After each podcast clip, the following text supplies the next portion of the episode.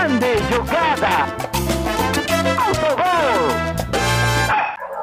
Peraí, deixa eu arrumar meu fio terra aqui.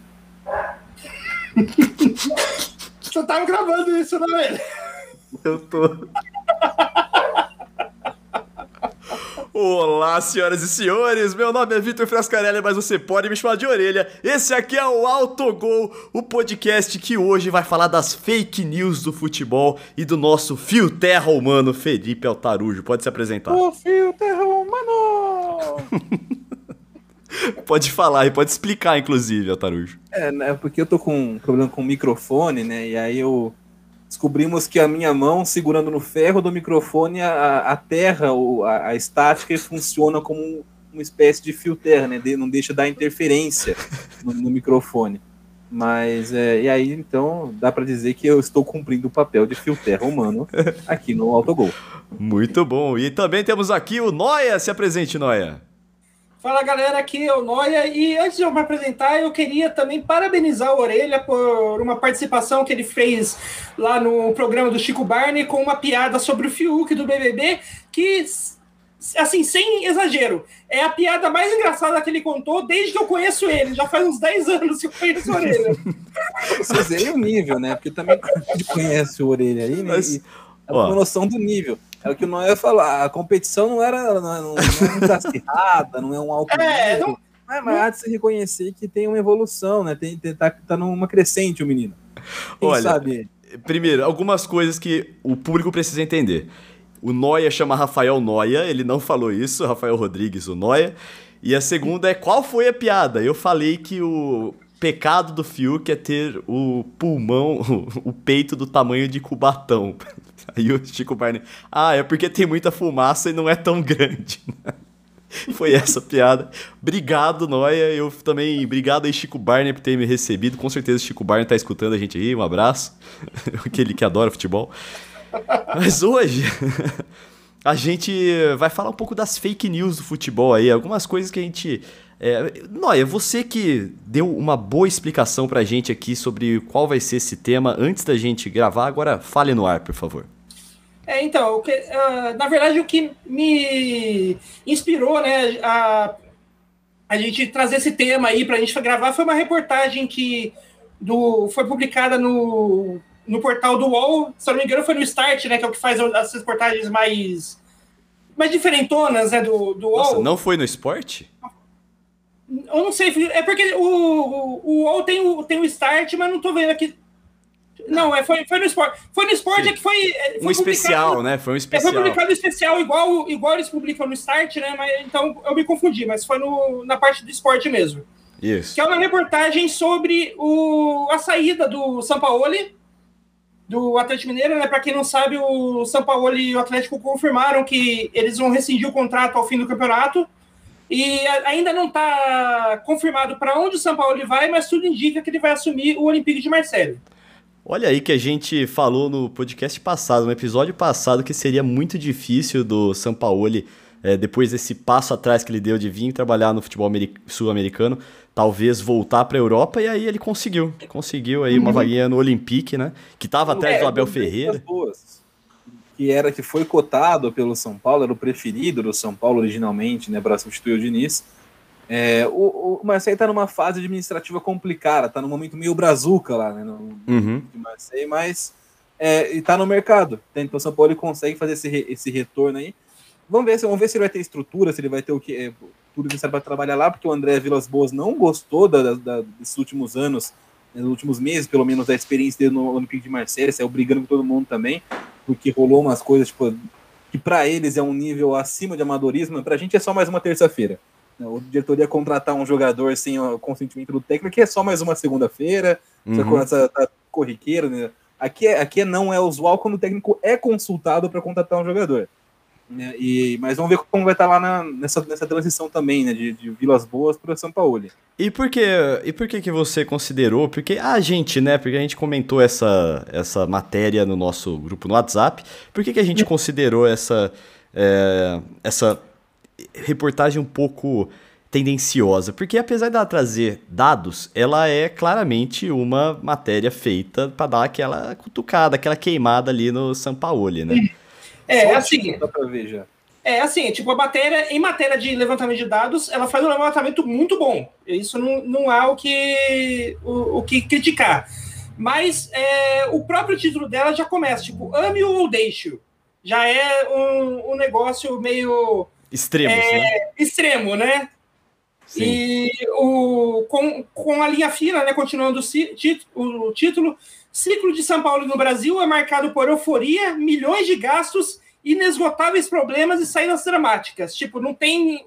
É, você tem uma linha fina com quatro, quatro adjetivos, nenhum dele é positivo. Então, tipo, já, então. você já deixa bem claro qual é, o, qual é a linha que você está seguindo aí no seu argumento, né? Ok, mas ó, eu lia. Nós três lemos a, a matéria toda tal. E, assim, pelo que eu li, pelo que eu me lembro e pelo que fica do Sampaoli para mim na passagem dele pelo Brasil, é que se tem, ele fez por onde para receber esses adjetivos? Não, assim, eu, eu, não, eu, eu não sou totalmente nada contra criticar as atitudes do Sampaoli, até porque, como ele já falou naquele nosso episódio, no nosso episódio anterior, ele é um, ele também é um técnico que não é assim dos mais fáceis, digamos assim, né? Ele, ele tem. Ele, assim, da, da, ele vem da, da escola do Bielsa e não só pela, pelo título tático, mas até pela explosividade e tal, impulsividade né, na hora de, de tratar de alguns problemas. Ele, ele certo, de certo modo, ele é bem parecido com o Bielsa. Mas tem algumas coisas nessa matéria que, ainda que eu acho várias das críticas válidas, tem algumas coisas que são meio que tipo distorção da realidade, parece. Tipo, é, você muda um pouquinho a realidade para aumentar o teor da crítica. É, tipo, Por no exemplo. caso, a, a, matéria fala aqui que a, a única é, a única coisa que o Sampaoli conseguiu aqui no Brasil foi o título do Campeonato Mineiro de 2020. O que, se a gente fala de título, é realidade. Uhum. Mas ela meio que coloca de lado e ela a matéria claramente coloca de lado, tipo, é, cita só de canto, meio sem importância nenhuma, o fato de que ele foi vice é, vice-campeão, vice né? Tipo, brasileiro, sim, com um com Santos, né? Que, e também, tipo, outra coisa que ela cita, né? Tipo, ele, essa matéria cita é, as cifras milionárias que ele gastou no Santos e que não conseguiu o título.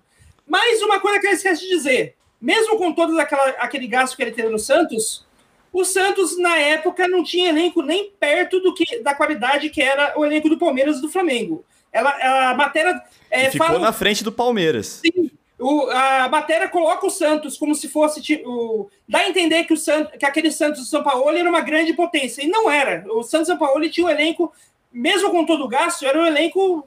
É, não vamos dizer ruim, mas era um elenco mediano, era um elenco que não tinha grandes individualidades e que chegou ao segundo, ao segundo lugar do campeonato brasileiro, porque por um bom trabalho do técnico que fez, que fez com que a coletividade sobrepusesse as individualidades. E isso é algo que a matéria meio que tipo joga para escanteio e não, e não fala, é. porque, porque ela, ela, tem, ela tem mais interesse em criticar as partes negativas do São Paulo, que são muitas, não tem como negar isso, Sim. mas não, não colocar, mas tipo, é, se você critica a parte negativa sem ao mesmo, te, sem ao mesmo tempo dar o. É, para ele a importância de quando ele faz um bom trabalho, levar esse bom trabalho para o lado, porque não é algo que interessa para o que você está falando, é uma espécie de distorção da realidade. Não é nenhuma espécie, é uma distorção da realidade e é uma, uma distorção persecutória, né, que tem um objetivo claro de, de, de atacar a imagem, a reputação no trabalho do cara aqui. E, é, é, muita linha que você falou é exatamente isso. O São Paulo ele tem a responsabilidade dele né, no, no nas coisas que deram certo, nas coisas que não deram certo no Santos no Atlético Mineiro. Mas também acho que não dá para dizer que o, os, nenhum dos dois trabalhos, nem o Santos nem o Galo, que não deu certo. Nenhum dos dois. Porque vai, o, o, o Santos, quanto, a, quantos, quantos anos faz que não é campeão brasileiro? 2011, o Atlético Mineiro, né? quantos anos faz que não é campeão brasileiro? O Santos foi 2004. 2004, é. 2011 foi a Libertadores. O, o, o, Atlético Mineiro foi em 71. Né? O, então, o, o que ele fez no Santos né, tá dentro da média do Santos nos, nos últimos anos e um pouco melhor, um pouco acima da expectativa para aquele time do Santos que ele tinha nas mãos. Né? Então, tipo, o Santos ficou bastante, bastante vezes, né, desde 2004 para cá, mesmo sem ser campeão, em segundo, em terceiro, em quarto, ou ficou normalmente na parte de cima da tabela. E ele fez isso também, só que com o elenco bastante abaixo. Não se esperava que fosse vice-campeão brasileiro, por exemplo, no Santos. É, que nem, no Atlético que nem... Mineiro, mesma que... coisa, brigou, disputou ali na parte de cima da tabela. É o, que é o papel do Atlético hoje. Você, você depender de ser campeão para você falar que deu certo ou deu errado, é, é, já, é, já é uma distorção do negócio. Mas isso é uma distorção que não é nem, nesse caso, da matéria, do, do, do, do, do jornalista em si, é, é uma distorção cultural do futebol brasileiro. A gente Olha, avalia se foi campeão, deu certo, não foi, não deu, mas não é bem assim. Sim, concordo com você. Episódio, só um time campeão. Sim, só que tem uma coisa que eu queria destacar também. Eu acho que a gente dá muito pouco valor para esse time do Santos, cara. Porque depois a gente fala, pô, pegou um segundo lugar com um elenco inferior. Daí no ano seguinte chegou na final da Libertadores. Eu acho que, cara, com um técnico diferente, inclusive. Eu acho que a gente tem dado. tem subestimado esse time do Santos, para falar bem a verdade para vocês. Ah, mas é, o, o, agora falando só sobre o Santos, a parte do Santos ele é meio, meio subestimado pela imprensa paulista mesmo, né? Quem vive em São Paulo sabe né, o, o quanto o Santos é tratado diferente, diferente pior uhum. em relação ao, ao, trio da capital. Né, o, e quem, quem, trabalha, especialmente quem trabalhou em redação, em, em emissoras né, grandes de, de, de, jornalismo esportivo, sabe também da, da, importância. O pessoal não acompanha tanto, né, não é nem questão também de, de só menosprezar por, por menosprezar povo não acompanha, não tem interesse, não é, não é da cidade, então é um pouco mais difícil logisticamente, às vezes. Estão tirando a, a, a, Globo, uma, uma outra emissora assim. É, muitos, muitos lugares, muitas rádios em São Paulo, por exemplo, o setorista de Santos não vai para Santos. É, é, tem o Santos, Center. Existe o Santos Center, que é aqui perto do Pacaembu, né? Que é onde o Santos faz os anúncios para estar tá mais perto da imprensa. Mas de fato tem um problema para acompanhar é, treino, é, esse tipo de coisa. fala de parte de time, por exemplo, treino, CT, é, uhum. é, técnico, jogador, né, o, são poucos os veículos que realmente, né, dos grandes, que realmente é, se preocupam em deslocar e fazer o que fazem, né, no São Paulo, no Palmeiras e no Corinthians aqui em São Paulo. Então Sim. também tem um pouco de falta de conhecimento. Uhum, os caras menosprezam porque não conhecem tanto. É, e o time do Santos, é aquele negócio, não é ruim. Quando a gente fala assim, ah, o cara levou o time do Santos ao segundo lugar, não, o time do Santos não é ruim. É um time ok. É um, é um, time, é um time bom, um time igual o São Paulo, é um time igual o Corinthians, é um time. Né, e, e, talvez, tirando talvez o, o, Flamengo, o Palmeiras, bem à frente, o Galo ali um pouquinho atrás dos dois, mas também à frente dos demais, o resto está na média. Um, um pouquinho para cima, um pouquinho para baixo, mas o, o, Santos, São Paulo, Fluminense, Corinthians, é, são times que estão no, no o, o, Grêmio, que em qualidade técnica de jogador, não, não, não tem uma, muita diferença entre eles. É, aliás, igual, esse... por exemplo, do Flamengo e do Palmeiras com o elenco pro, pro restante dos Não, times. Aliás, esse Santos aí, ele é bem diferente dos Santos que foram os Santos campeões aí nas, nas últimas duas décadas, porque é, esse Santos não tem nenhum jogador do naipe do Neymar ou do naipe do Robinho. Né? Tipo, é, os jogadores são bons, são, são bons, são bons, mas são bons nível jogador bom de Série A. Não são. Você não tem nenhum jogador fora de série, aquele que você vê e fala, nossa, esse cara vai ser titular na seleção brasileira. Uhum. Tipo, é, mim... e, então, tipo, quando você tem um time com boas individualidades, com individualidades boas, mas nada muito acima da média, independente se for o trabalho do São Paulo ou se for o trabalho do Cuca, o trabalho técnico é importante, porque se for um técnico que não, que não apresenta um bom trabalho, aquele time, em vez de jogar mais do que se espera, ele vai, ele facilmente pode jogar menos do que a gente espera dele. É, vídeo Flamengo aí, né, que teve uma fase mesmo com o mesmo elenco que se tornou campeão de tudo em 2019, teve uma fase ruim e quando veio o Jorge Jesus, ele conseguiu encaixar o time. Eu não lembro qual comentarista hoje falou, ah, o Pedrinho, Pedrinho do Sport TV. Ele falou assim que o Flamengo deu sorte, porque ele foi contratando uns jogadores sem muito planejamento, uns jogadores que eram destaques, até que chegou um cara que conseguiu arrumar o time. Porque né, antes é, tava conflitando, né? Tava gente na, na reserva, brigando por posição, etc. Mas agora vamos falar, vamos voltando agora para o Sampaoli. Nessa matéria, eu concordei com muita coisa que falou assim, tipo do temperamento difícil, da constante inconstância do, do Sampaoli e também a mania dele de pedir, uh, que aconteceu mais de uma vez, ele pedir contratação, o time vai lá, mete dinheiro e aí o cara chega e aí ele é escanteado.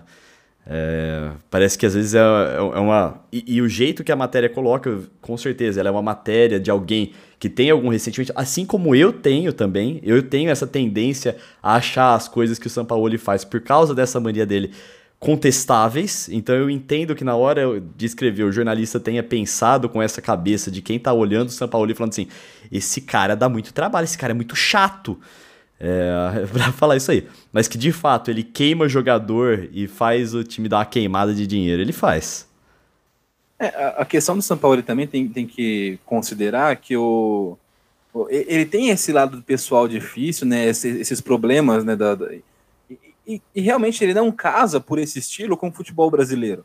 Você ter um, um cara como o São Paulo no, no elenco, você tem que ter um clube muito profissional muito sério, muito comprometido com esse tipo de trabalho.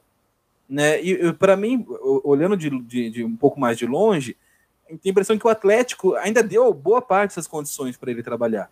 Né? Confiou no, na, todas as indicações do cara, confiou em, em um monte de coisa, mas é, ele é difícil. Então não dá para isentar o Sampaoli Sim. de responsabilidade. E ninguém é obrigado também a aceitar tudo, tudo, que, tudo que ele faz, o chilique, é, é natural.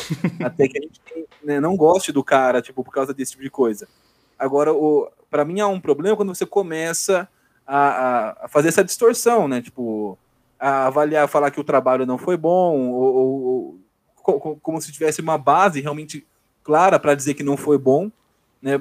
É, é, é que você tem que ver o legado. É eu vou discordar. Em relação à a, a, conduta, a postura, a, a como ele é, gerencia o elenco, os recursos que ele tem à disposição, isso realmente deixa muito a desejar. Uhum. É, e eu acho que isso compromete o legado dele.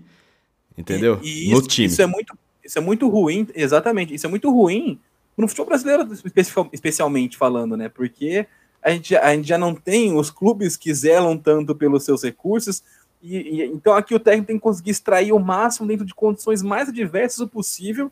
Ele é um cara que às vezes só torna as condições ainda mais adversas dentro do, dentro do, do clube. Então isso tem que ser dito sim. Agora, para mim, para mim há, há, essa linha entre você fazer essa crítica e você desmerecer tipo, a parte técnica, a parte tá, tática dos times dele, como se realmente ele não trouxesse nada de diferente do futebol brasileiro. Ele traz muita coisa diferente do futebol brasileiro. E, e, e aí você medir ele com uma régua como se ele fosse obrigado a entregar muito mais do que outras pessoas, para mim aí também tá o problema. A mesma coisa que sempre falei do Roger, do Diniz, do Rogério Ceni, os caras têm que entregar muito acima do esperado para ter um reconhecimento ok. E o São Paulo está nessa lista. É... Então, por, ex por, exemplo, o Santos não ganha Brasileirão faz é, 2004, É que o São Paulo exige anos. muito mais que esses caras exigem. Faz, faz 17 anos. Salário, em termos de jogador, o São Paulo exige.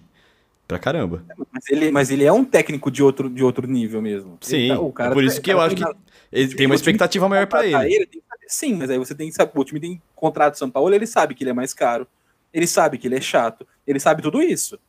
Ele escolheu trazer o São Paulo mesmo assim. E aí você vai avaliar todo esse investimento em foi campeão ou não foi campeão? É amadorismo, de, é muito amadorismo isso aí. Tá, tá, isso aí essa parte eu concordo. Você, você vai, Mas que tem que se esperar um pouco mais dele, sabe, tem que se esperar. É, você sabe que ele, que ele custa caro, que ele pede reforço caro, que ele tem uma convite difícil, e você traz ele para jogar tudo fora se ele não for campeão. A chance de ele não ser campeão são 19 em 20, cara.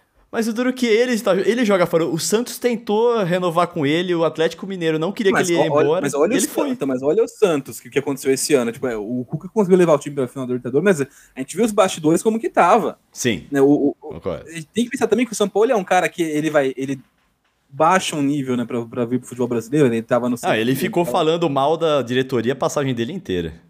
O Santos falou que foi enganado ali, diretoria. Aliás, aliás, tipo, o São Paulo é um cara que estava acostumado a trabalhar em times da Europa que, ti, que tem uma diretoria séria que faz trabalhos sérios, tipo o Sevilha.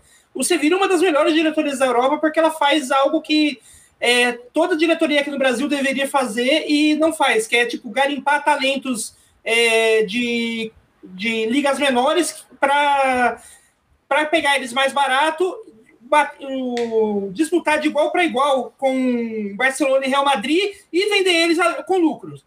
Então, tipo, é algo que, que o, qualquer, clube, qualquer clube brasileiro deveria fazer isso, principalmente em vista da nossa economia, perto da economia dos outros países, dos nossos países Sim, vizinhos. A gente já falou e isso ninguém, aqui. e nenhum clube faz. E, tipo, ele, ele vinha de um, de um lugar que tinha esse nível de profissionalismo. Para parar aqui no Brasil, que não, você, não é que você tem um nível de profissionalismo baixo, você não tem profissionalismo nenhum. Mas eu acho que. Ó, só que aí, vamos lá. Agora tem uma coisa também. A gente falou assim, ó, a gente sabe que o São Paulo é assim, assado, não sei o quê.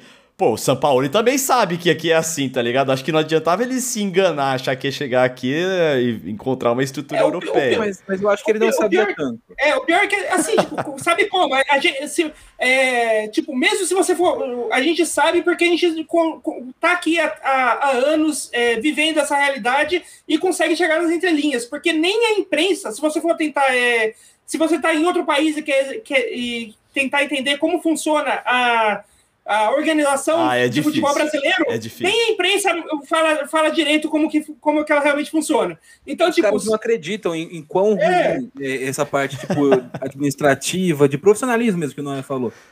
A então gente, ele me... o, então, o, acho que, tipo, o que o Botafogo fez é contratar o Ramon Dias e mandar o cara embora porque ele tá doente antes dele estrear. Isso é, um, esse é um nível acima Sim. de incompetência e amadorismo, tá é ligado? Foda. Na Várzea, se você for, você não vai encontrar isso, cara. Mas no, nos times brasileiros é normal. E, e daí, a gente, tava falando, o do Olympique de Marseille, quando acontece um negocinho assim fora da curva, caramba, que bagunça, que várzea. Aqui é só mais uma segunda-feira, ninguém nem fala mais quando isso acontece. Então, beleza, alguém falou, porra, o Botafogo, que foda, né? Mandou o cara embora. Mas não chegou a surpre... não chegou a chocar a gente da forma que deveria ter chocado. E tem um outro lado disso aí também, que quando um time ganha, ele vira exemplo de gestão. Eu já. Nossa, quanto. O Palmeiras já teve isso aí, o São Paulo já teve isso aí, o Flamengo já teve isso aí, tá ligado? Aliás, lembra o Cruzeiro do, do Zezé? Exemplo de gestão até a, a conta vir no ano seguinte e o time cair. Sim. É, o, é, também tem. Existe essa exaltação aí muito descabida e muito. Como é que é o nome? Quando você antecipa uma coisa, mas tropeça nela. Esqueci como é que, como é a expressão que eu quero falar. Mas é um, um negócio assim que não existe e a galera já joga lá em cima, porque ganhou um brasileiro, tá ligado? Sim. Assim, é, por, isso, por isso a mesmo... gente é muito fatalista, né? tipo assim, o, o, se ganha é ótimo, tudo é maravilhoso, e se perde nada presta. Esse, é, esse é realmente. Afobado. Afobado era a expressão que eu queria. É, e, por, esse... por, e assim, por isso mesmo, assim, eu, eu não sei se é o caso, porque eu não tô ali no bastidor de nenhum clube e eu não, eu não sou ligado a ninguém da, da vida íntima do São Paulo. Mas eu não acharia estranho se, tipo, ele ficou aqui no Brasil rodando o time, procurando algum que realmente fosse sério, até percebeu que nenhum é sério e vazou daqui. Sim, mas eu acho que é ele foi para o Santos, gostou da cidade, achou a história do clube legal, mas ele saiu porque estava uma zona, e a gente viu esse ano realmente por estourando escândalos atrás de escândalos, teve até impeachment né, do Santos, uhum. né, e, e, então, tipo, o negócio realmente estava uma zona. Aí falou assim, ah, esse Atlético Mineiro aqui parece um pouco mais organizado. E, de fato, o Atlético é um pouco mais organizado. Mas é igual a piada da orelha, tipo, qual que é a competição dela, tá ligado? Qual, qual, qual que é o, o, A gente tá comparando ela com o quê? Né, com as outras piadas da orelha, então, beleza, foi, é, é, melhor, mas não é. Se você for analisar em níveis absolutos. Eu não acredito que eu tô escutando. Isso é questionável. O, mas é, o São Paulo, para mim, o, o, o, ponto todo é, é simples. O São Paulo ele tem muitos problemas. Ele tem essa, essa parte de, difícil dele, essa parte. Para mim, a, a, maior deficiência técnica dele é de gestão. Ele não gerencia bem os recursos que ele tem no time, no, no clube dele. Seja recursos humanos, né, jogadores e, e comissão técnica, seja recursos financeiros e de investimento, né? Para mim, eu acho que falta é, falta esse tipo de, de, de habilidade para ele. Né? Pelo menos nessa passagem que a gente teve mais, mais de perto, que a gente viu aqui no Brasil, né? no Santos no Atlético Mineiro, a gente viu muito isso. Não acompanhava o dia a dia da Universidade de Chile, nem da seleção chilena, nem do Sevilha, para saber se ele tinha esse tipo de problema lá também.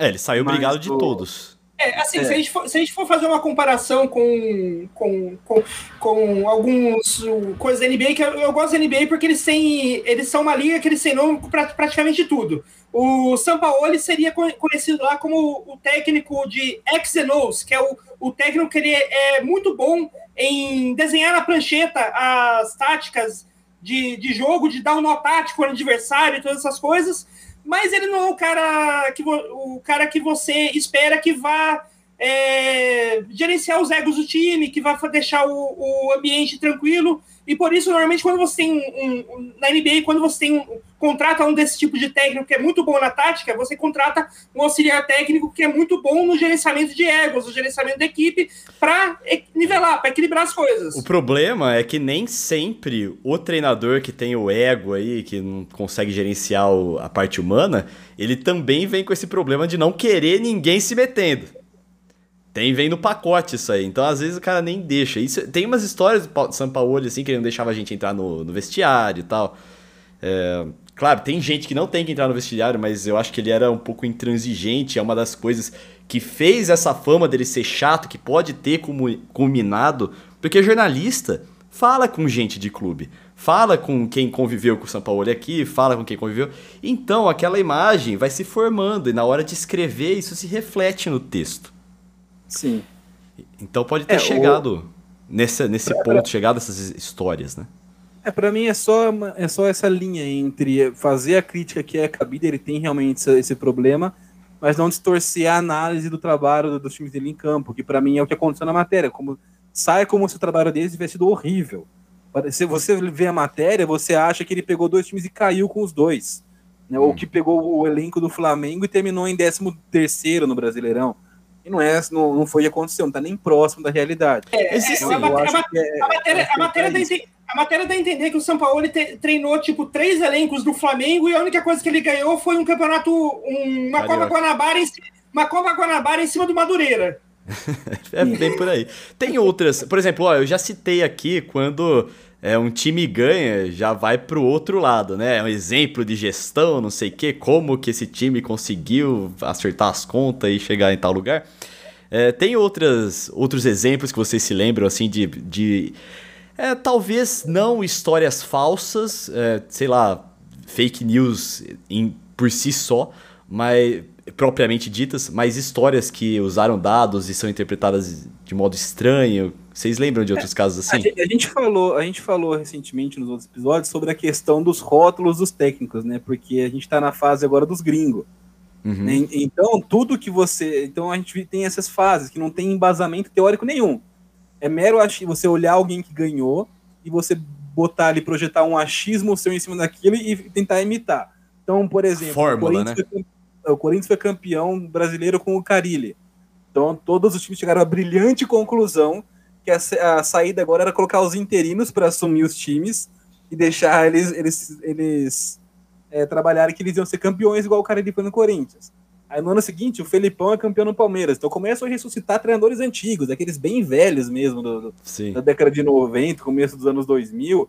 E aí, o segredo é trazer os medalhão de volta. O Vasco é um que faz isso toda hora, cara. O Felipão foi campeão brasileiro, o Vasco contratou o Luxemburgo. O Jorge Sim. Jesus foi campeão brasileiro, contratou o Sapinto, tá ligado? É, o Vasco fica fazendo isso o tempo todo. É, tipo, é, a gente tá fica aí, muito voltou pra segunda em, divisão. Em rótulo, em aparência, né, do, do, do, das coisas, e não, não se preocupa muito em analisar de fato. Aí fica, fica nessas meias verdades, né, tipo ah, se, se, você trouxer um técnico gringo, você vai ser. Não é. Até porque vai, os, os 20 times podem trazer técnico gringo, ainda assim só um vai ganhar. Né? O... Ó, eu sei uma. Eu sei uma fake news, assim, cara, que é, foi implementada por um sentimento coletivo e potencializado pela imprensa, que é que o, rei, o Neymar é ruim. Eu acho que a pessoa Neymar, o, a, as coisas que ele faz, o, a parte é, popstar dele atrapalha muito na hora que a galera vai analisar e começa a falar que, ah, não, na verdade o Neymar não é um bom jogador, o Neymar é um bosta, cai, cai, não sei o ah, tá ligado? Pro... Isso é absurdo. O, pro...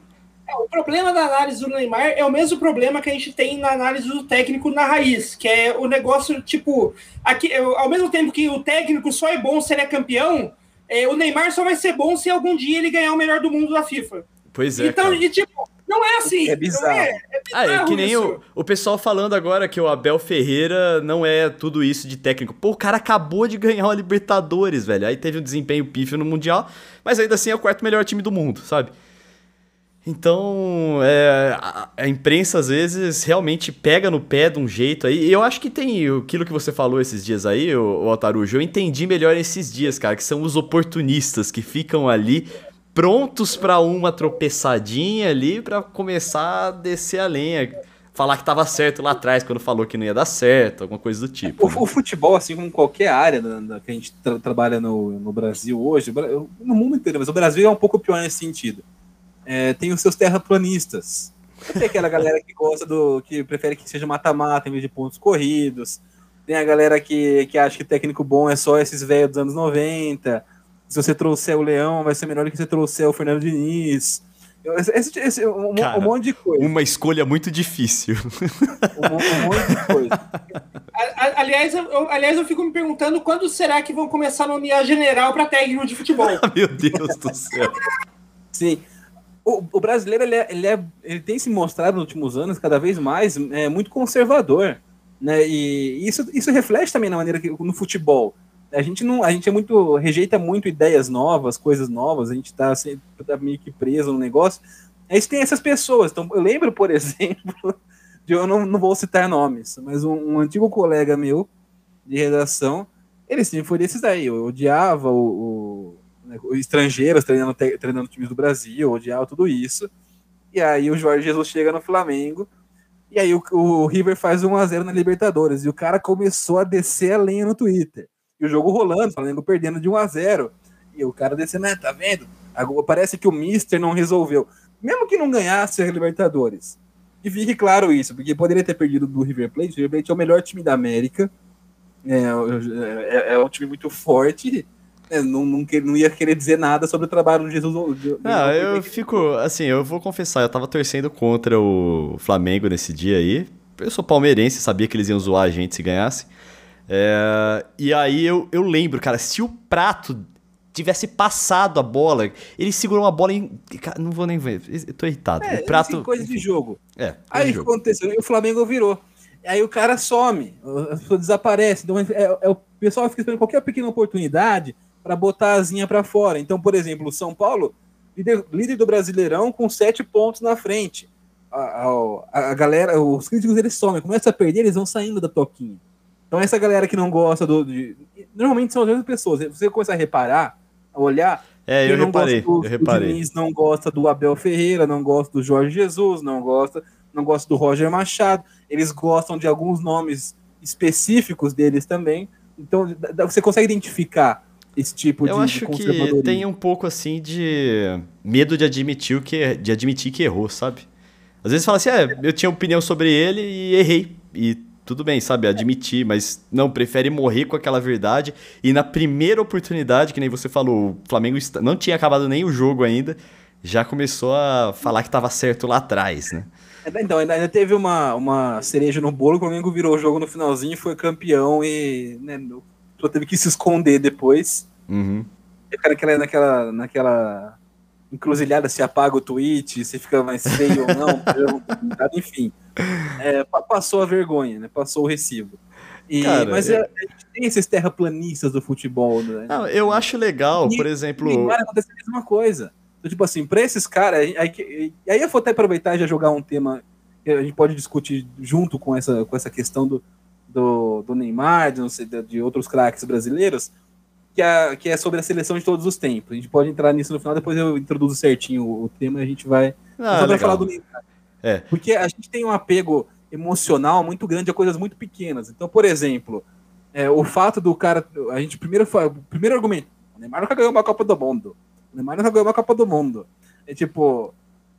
Beleza, cara, mas tipo, até ainda você vai falar que o Kleberson é melhor do que o Neymar. Ó, eu tenho, eu tenho uma o, outra coisa, ó. Júnior é melhor que o Thiago Silva. Aliás, aliás, Neymar nunca ganhou uma Copa do Mundo, o Messi também não, o Cristiano Ronaldo também não, o Lewandowski é também não. Cruyff também não. Tem uma outra coisa que é importante nisso aí, cara, é que é... Ah, lembrei, um exemplo que eu ia dar é que, tipo, o André Rizek, ele postou aquela Coragem Felipão, que ficou, ficou famosíssimo, né? Sim. E até hoje ele fala assim, é, errei, sabe? Tipo, eu, eu acho legal essa postura dele. É, foda-se, você virou meme e ele Sim, super, super lida bem com isso, né?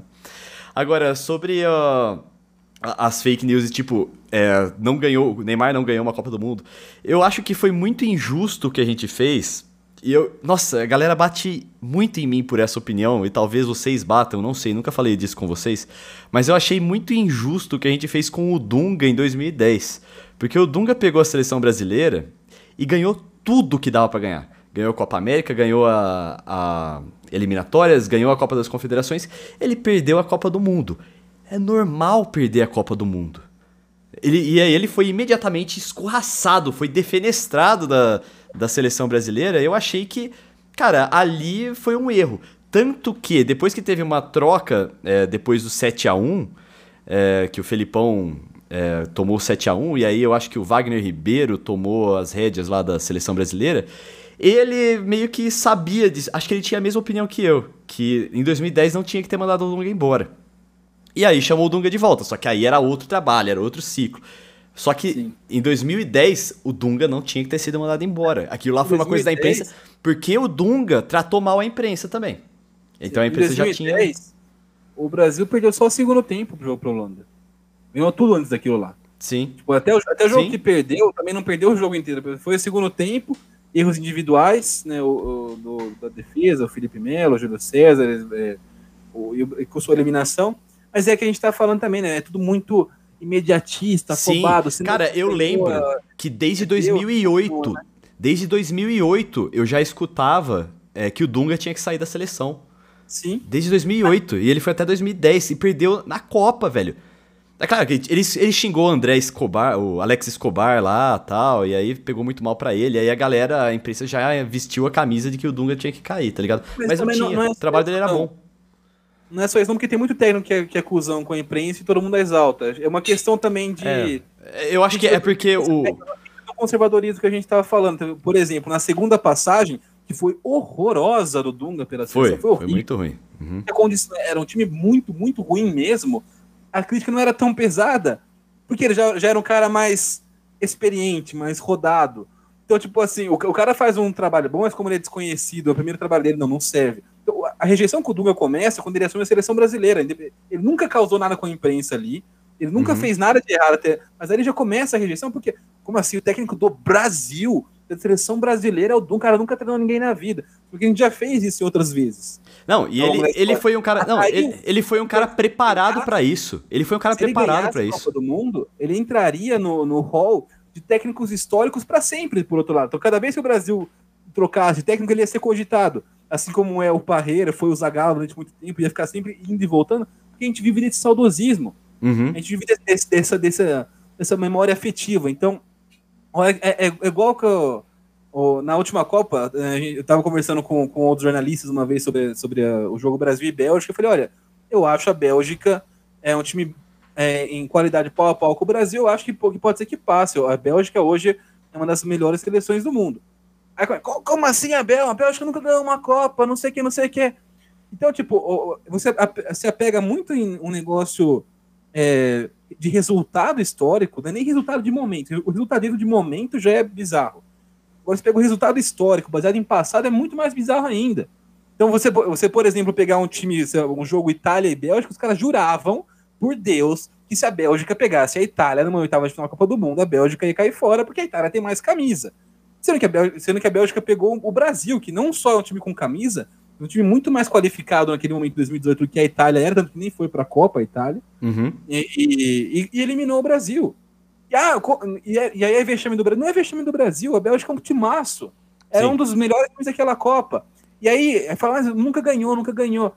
A Espanha hoje faz parte do hall de seleções grandes e fortes, que, ó, tudo bem perder para a Espanha. Mas até 2010 não podia. Então, a hora que, a hora que ganha a primeira, tipo assim, a Espanha nunca vai ganhar uma Copa porque ela é pequena porque nunca ganhou uma Copa. A hora que, a hora que ganha uma, não, já, agora já tá no o hall eterno. O Uruguai até hoje é, tipo, é, é, considerado um bicho papãozaço. E, mano, não ganha desde a Copa da, da, da, década de 30, né? Uma Copa. Isso a gente vê também em sorteio de Libertadores, por exemplo, na hora que tá, tá saindo as bolinhas lá, cai o Flamengo num grupo com Independiente Del Valle, é, Barcelona de Guayaquil, os caras, né, grupo fácil. Aí alguém cai com o Penharol. Meu Deus, caiu o Penharol. Porra, cara, faz 50 O Penharol é, é, é medo de tomar porrada, é por causa disso. Não, é, é, é, eles veem basicamente tipo, o, o apego sentimental do, ah, o, o Penharol, de camisa, de título. Porra, ninguém tá falando que o Penharol não é importante pra história. É um, um time. Não, a ga, galera ainda. Galera ainda é, tipo, analisa Ó, futebol. Isso, isso. A, a, a, é uma análise de futebol com a ideia de tipo, quais times eram, for eram fortes no Ronaldinho Soccer 97? Então esses são os times fortes hoje. Não, eu só ia falar que isso, peraí, o meu é muito rápido. Isso aqui faz totalmente parte do nosso tema de fake news do futebol, cara. Isso tá. É, é o ama, é o suco do, do tema. Não, esse, esse negócio de apego ao passado não é só no futebol. Se você for ver hoje, tipo, no, no cinema, é, procura todas a, as grandes estreias de filme que vai acontecer aí nos próximos cinco anos, entre 2021 e 2026. Se não for é, Marvel e Star Wars, é alguma coisa ligada a uma franquia que, de sucesso na década de 80, 90 ou 2000. É verdade. Você não tem, você não tem nova, novas coisas. Você tem um novo Missão Impossível, você tem um novo Velozes Furiosos, um novo 007. Quando acabaram um os filmes. Um novo quando... Matrix. Não, e quando acabaram os filmes, foram pra video, videogames que também saíram na década de 90, tá ligado? Então, tipo, é um, é, um apelo, é um apelo muito forte, tipo, é... Sonic! É, é saiu a, Sonic, tem ah, filme do Sonic, velho. É, é, a, é a procura... Não que eu não gosto. É, é a, é a, procura pelo dinheiro da nostalgia. Você não, não tá dando dinheiro pra algo que você realmente gosta, mas você tá dando dinheiro pra algo que que é baseado no, em algo ideal, uma ideia que você tem da sua infância que você gostava. Sim. E aí tem então, e, é, e, e, a nossa análise de futebol, em muito momento, tá a mesma coisa. Tipo, a gente não se pega à realidade, aquilo que a gente está vendo nos nossos olhos. A gente se apega muito a uma ideia que a gente tem daquilo e ignora a realidade que está na nossa frente. Sim, e essa realidade de agora ela vai ser distorcida no futuro. Em 2006, a seleção brasileira era massacrada em todos os programas esportivos, porque não ganhou a Copa, porque não sei o quê. Aí hoje, o ideal da geração é 2006, não, 2006 olha que timaço. Cafu e Roberto Carlos. Ah, o, o, ou mesmo um pouquinho mais para trás, é, como a galera da, em, na década de 80 falava da seleção do Tele e como hoje é lembrar da seleção do Tele. Exemplos não vão faltar. É, a geração anterior, a geração atual sempre é uma bosta, sempre não serve, não sei o que. Você, você comparar quando surgiu, por exemplo, sei lá, o, o, o Ronaldo com o Romário, né? É, calma, calma lá, tem um caminho para chegar no Romário, né? É, é, ponto nem querer comparar ou não, falar se um é melhor que o outro não. A gente não consegue valorizar e aproveitar o que tá rolando. A gente tem sempre que jogar para baixo em, é, é, valorizando um passado totalmente distorcido pela nossa, pela nossa memória afetiva, pelo nosso saudosismo. Né, o, o, nos anos 90, nos anos 80, o Brasil sempre teve. É histórico no Brasil, né? O, esse tipo de, de, de, análise baseada em um passado que nunca rolou e que nunca aconteceu de verdade. Né, o, é. Hoje, 2006, é o exemplo de seleção brasileira, de, de geração boa e não sei o quê, e, e a nossa atual, não, é horrível, uma, uma porcaria. Não, tem, tem uma coisa. É que, é que, gente... Mas olha só, o Brasil, em 2020, tinha Gabriel Jesus, tinha Roberto Firmino, tinha Neymar. E a gente tá nesse ciclo para sempre, tá ligado? Não, é que a gente, como povo, a gente tem um, um, Não falo só no futebol, mas em todas as áreas a gente tem um, uma dificuldade enorme aqui no Brasil de lidar com a própria história. A gente não consegue enxergar é, o, que tá na, o que acontece na, na, nossa frente, na frente dos nossos olhos, de maneira séria, e não consegue enxergar aquilo que aconteceu no do passado sem ser de forma idealizada. Então a gente está sempre, tá sempre distorcendo uma realidade em prol de, de, de algo que nunca existiu de verdade, em prol de algo que só existiu num, numa impressão. Tem uma coisa que marca, que aí eu digo que, que eu acho que marcou essa última década, que essa e a década de 80 são as duas únicas décadas desde 1950 que a gente não ganhou nenhum título de Copa do Mundo. Então isso também dá uma pesada, assim. Eu, eu senti que em 2018 Entre pesou. 70 e 94 foram 24 anos sem ganhar uma Copa do Mundo. Sim. Mas é uma é, década, e, sabe? Tipo, e, é, foi, foi, foi, a década, foi a década não, que foi perdida, fala, do 80. E fala né? pra você, falar para você, esse tempo entre ganhar uma Copa do Mundo e a próxima pode aumentar ainda mais, porque é, não é que o nosso nível de futebol dos nossos craques abaixou. Mas o nível da competição dos outros países subiu. Hoje você tem craques craque de verdade até em países que, que nunca foram tiveram uma tradição de futebol, como a, Nor como a Noruega, como os Estados Unidos. Aliás, ah, eu o, acho... aliás, o novo Ronaldo, o novo Ronaldo que a gente está surgindo no futebol hoje é, é norueguês. Uhum. O, o Haaland. Nossa, ele é muito diferenciado, cara. É, é, é, bom ver ele jogar, cara. Ele é muito diferenciado. Bom, mas. É, falando então, sobre. Voltar, pra voltar no Neymar, que foi quando, quando começou. Como começou negócio, isso aí?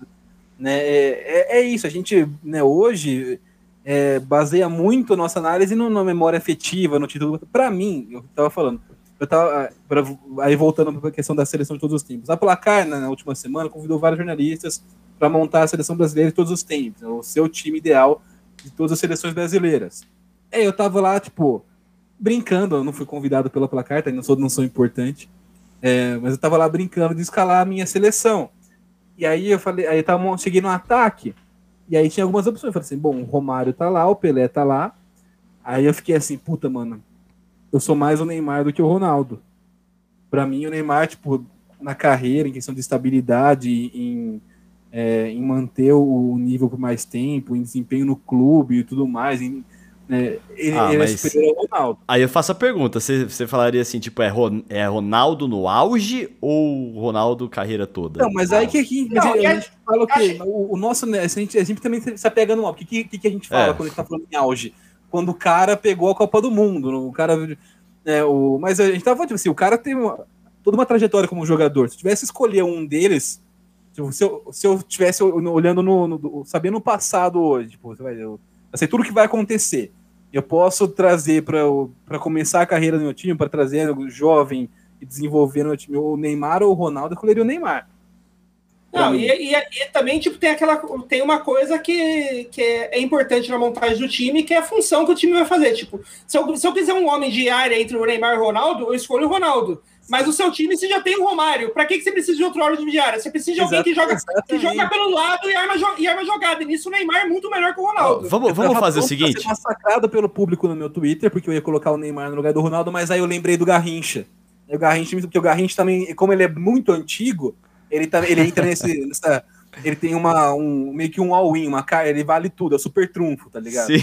Tá nesse... vamos, vamos escalar agora, falar, já que a gente entrou pode, nisso aí. Pode falar que o Garrincha foi melhor que o Pelé, que as pessoas também falam assim, é, não sei, eu acho aliás, que... Aliás, eu acho, aliás, eu acho que, que, se a gente for escalar uma, uma seleção do autogol, eu acho que a gente podia seguir uma regra de tipo, não, não é exatamente uma seleção de todos os tempos, porque tem algumas cartas de super trunfo que a gente não poderia.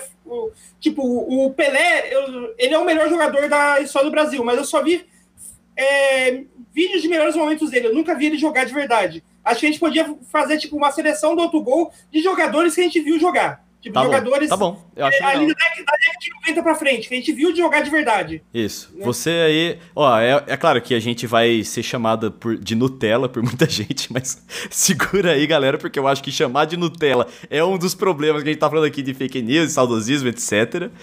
Mas vamos fazer então. É, a partir de 90, então, para você que curte um Sócrates, um Falcão aí, já não vai rolar. Beleza? É. Olha, Vamos lá. Bom, começando com o goleiro. E aí, aí também entra negócio de critério. Eu já tenho o meu. Então, se você e falar um por argumento. Exemplo, pra, mim, o, se for, o goleiro, goleiro que mais jogou na seleção brasileira, montar essa seleção, seria o Tafarel. Sim, é o meu. qual que é o melhor goleiro brasileiro que eu já vi? Pra mim é o Rogério Ceni do, dos que eu vi, entendeu? Aí, tipo. Ah, entendi. Mas, mas, mas, tá. então tem dois critérios. E a gente tem que definir, tá. tipo, a gente vai pegar o melhor brasileiro que a gente já viu, é que são poucas as posições vão acontecer isso. O goleiro é um caso mais à parte. A gente, por exemplo, o Marcos, ele foi campeão do mundo, mas tipo assim, é tirando, tipo, antes e depois de 2002, a trajetória dele não é muito cumprida na seleção brasileira. Não, mas sabe por que eu colocaria Tafarel? Eu posso, isso aqui eu eu tenho uma, uma base para isso. É porque eu assisti muitos vídeos, eu gosto muito de ver defesas. Eu assisto muito vídeo de goleiro. E o Tafarel, ele é diferenciado dos outros goleiros é, no estilo de defesa dele o Tafarel não cai. É muito estranho isso, cara. Eu não sei como explicar para vocês, mas a bola vem, ele dá um gato e fica em pé. Isso aí para tempo de reação, para rebote, eu tava, eu achei ele muito diferenciado de todos os goleiros que eu vi. E o segundo argumento, É, eu coloquei o Tafarel também. E o segundo é que o Tafarel é muito decisivo, cara. O tanto de defesa decisiva que ele fez, de pênalti decisivo que ele pegou, é que na hora do pau, o Tafarel cresce. Então, não que outros goleiros não cresçam também, mas combinar essa tática, essa técnica dele, que é tão diferenciada dos outros, com o poder de decisão dele, eu colocaria Tafarel na minha seleção. É, Assim, eu, eu, eu, concordo com o Tafarel, que foi um dos. O, é, no sentido de que ele também acho que é um dos melhores goleiros que eu já vi jogar pela seleção, mas para mim, o, o goleiro que eu lembro de, de ter visto, de ser o melhor goleiro que eu já vi jogar, tanto pela seleção quanto pelo clube, nos dois casos, para mim, foi o Dida. O goleiro da minha seleção seria o Dida. Fácil. Ah, o Dida é fera, eu concordo, mas a gente colocaria tem, o Tafarel, assim. A gente tem nomes muito bons que é o Dida, o Rogério, o Rogério não seleciona, mas o, o Rogério como goleiro mesmo. O Marcos, o Tafarel, o Júlio César foi espetacular foi. durante Nossa, o período de 3, 4 anos. Mesmo, mesmo, mim, o, o mesmo o Alisson, é o tá Alisson nível já. O Alisson talvez não tenha tantas atuações de, de nível alto com a seleção, mas ele com a Roma e com o Liverpool é, é no mesmo nível desses caras. É. E aí que, aí que, que aí o pessoal costuma, costuma meter, como assim você tá falando de alguém que joga agora? Tá na sua seleção? Tipo, se, se colocasse o Alisson, não seria nenhum absurdo. Eu vou de Tafarel. Mas, tipo assim, não, nenhum desses goleiros, se você falasse para mim, Dida, Marcos, Rogério, Tafarel, Júlio César ou Alisson, para mim são todos puta goleiros. Sim. Então, o Alisson, então... aliás, cara, ele é muito. Eu acho ele muito mais valorizado lá fora do que pelo próprio brasileiro. Eu fui. É, aconteceu de eu estar tá na Itália enquanto o. o, o eu, eu morei uma, um tempo na Europa, né? Eu trabalhava na Polônia. E aí aconteceu de eu estar na Itália quando ele jogava na Roma. E eu sou um torcedor da Roma por causa do Totti. Eu gostava muito do Totti, então eu comecei a acompanhar a Roma e peguei simpatia pelo clube. Não sou tão romanista quanto eu sou palmeirense, mas o meu time na Europa é a Roma. E aí eu tava conversando com italianos lá e eu já gostava do Alisson pelo que ele fazia lá, mas eu não sabia o como consideravam ele um monstro na Itália. Eles falavam, não, o Alisson é um monstro, é um deus do gol. E, para, e, e a Itália, cara, é um país que forma goleiros. Para um italiano achar um brasileiro o melhor goleiro do mundo, tirar Buffon, tirar Donnarumma, tirar é, Zotti, é, é, de, de, de, de, dos goleiros, Zoff, né? Zoff, desculpa. É, eu, eu travei porque eu falei assim, peraí. com o Zete é, também. É, eu, eu, eu, travei porque eu comecei a pensar, não era Zoff, velho. É, é, é uma coisa muito significativa. E, ali, e, aliás, outra vantagem que eu acho que o Alisson tem aí é que se você estiver pensando também na matéria de publicidade, na parte de publicidade, de ele é bonito pra caralho. Puta merda. Ele, assim, de todos que a gente falou, ele é de longe o mais bonito. Nossa, então, é tipo, muito bonito. Se você quiser, um, se quiser um, um, goleiro que pega pra caralho e que depois ainda vai chamar atenção no comercial, o Alisson é o cara pra você. Eu lamento muito, porque na Copa do Mundo, que teoricamente até hoje, vai, o momento que o Alisson mais podia aparecer pela seleção, né, o ápice da carreira dele na seleção, ele tava com uma crise de acne Tava com várias espinhas. Pá, putz. É, mas na, do, mas na, Copa do, Mundo também é, é, o par era complicado, né? Que a gente tinha lá o Piquet, o Giroud, que é tudo também outro nível modelo, né? o, Giroud, não, o Giroud não compete. O Giroud não compete. Vamos pro lateral direito, o então. é o famoso que homem. Mas o... Agora tá, vamos, vamos pra lateral direita? Vamos? Vamos. E aí, aí, eu já não, aí eu já vou ser um pouco menos tolerante com, com, com divergências. E aí eu. E aí eu, eu, Cara, você começa. Como é que. Começar um, um debate com isso. Ali, aliás, aliás, eu acho que. Aliás, esse goleiro, eu aceito um monte de coisa. Mas, por exemplo, e, e aqui eu, eu já sei o que deve vir. antes de você falar da lateral direita, acho que a gente podia, antes de começar a fechar os jogadores de linha, fechar qual é a escalação que esse nosso time vai ter, né? Como assim? Vai ser 4-4-2, 4-3-3, como que ah, vai ser? Não, 4-4-2. Conforme a gente for pensando, a gente vai ajustando para chegar tá na bom. versão final, acho que é legal. Mas eu acho que a gente pode fazer uma linha de 4, lateral direito, dois é, zagueiros assim, e um é, esquerdo. uma linha de 4 na defesa. Depois do, do meio para frente a gente vê como que a gente organiza, se é com 3, se é 4-4-2. Mas para mim é o Daniel Alves. E aí o pessoal fala, como assim você não vai colocar o Cafu? O Cafu, mano, Cafu era um bom jogador, era uma carreira legal, estável, tudo. Daniel Alves é muito melhor que o Cafu. Mas o Daniel Alves, em questão técnica, em questão, tipo, de tudo, mano. Você pega a carreira do Daniel Alves no Barcelona, é que a gente tá vendo o Daniel Alves no Brasil agora numa reta final de carreira, uma, uma descendente. Mas, tipo assim, para mim, é um pouco. É, é, quase indiscutível que o Daniel Alves é superior ao Cafu. É, e esse é um ponto que a galera desse conservadorismo que a gente citou costuma ficar muito pistola comigo. Cafu pode até ser talvez um, uma melhor figura no imaginário, um, um, melhor capitão, mas não o melhor jogador que o Daniel Alves. Sim. Sim. Ó, eu concordo quanto Daniel Alves e Cafu, mas eu. Nossa, hora de eu tomar porrada de novo, velho. Mas a melhor atuação que eu já vi. Sim, Não, de um lateral direito na seleção é o Maicon, mano. Nossa, o Michael teve uns anos muito bons. Minha nossa. Eu, não, o Michael era um tanque de guerra que fazia gol de, chutando da linha de fundo. Eu. É, a, a, o melhor, assim, eu, eu, vou falar que, ok, eu concordo que o Dani Alves teve mais constância e tudo mais, mas o pico do Maicon eu achei muito maior do que qualquer outro lateral direito que eu tenha visto na seleção. Eu concordo bastante. O pico, o pico do Daniel Alves, cara, você tem que lembrar dele do Barcelona. Aquele é o pico do cara. Sim, não. Então, tipo, é um outro Legal. nível de lateral ali. É, é mas, o Michael, mas, ele, mas pensando vai, eu tô pensando mais em seleção brasileira.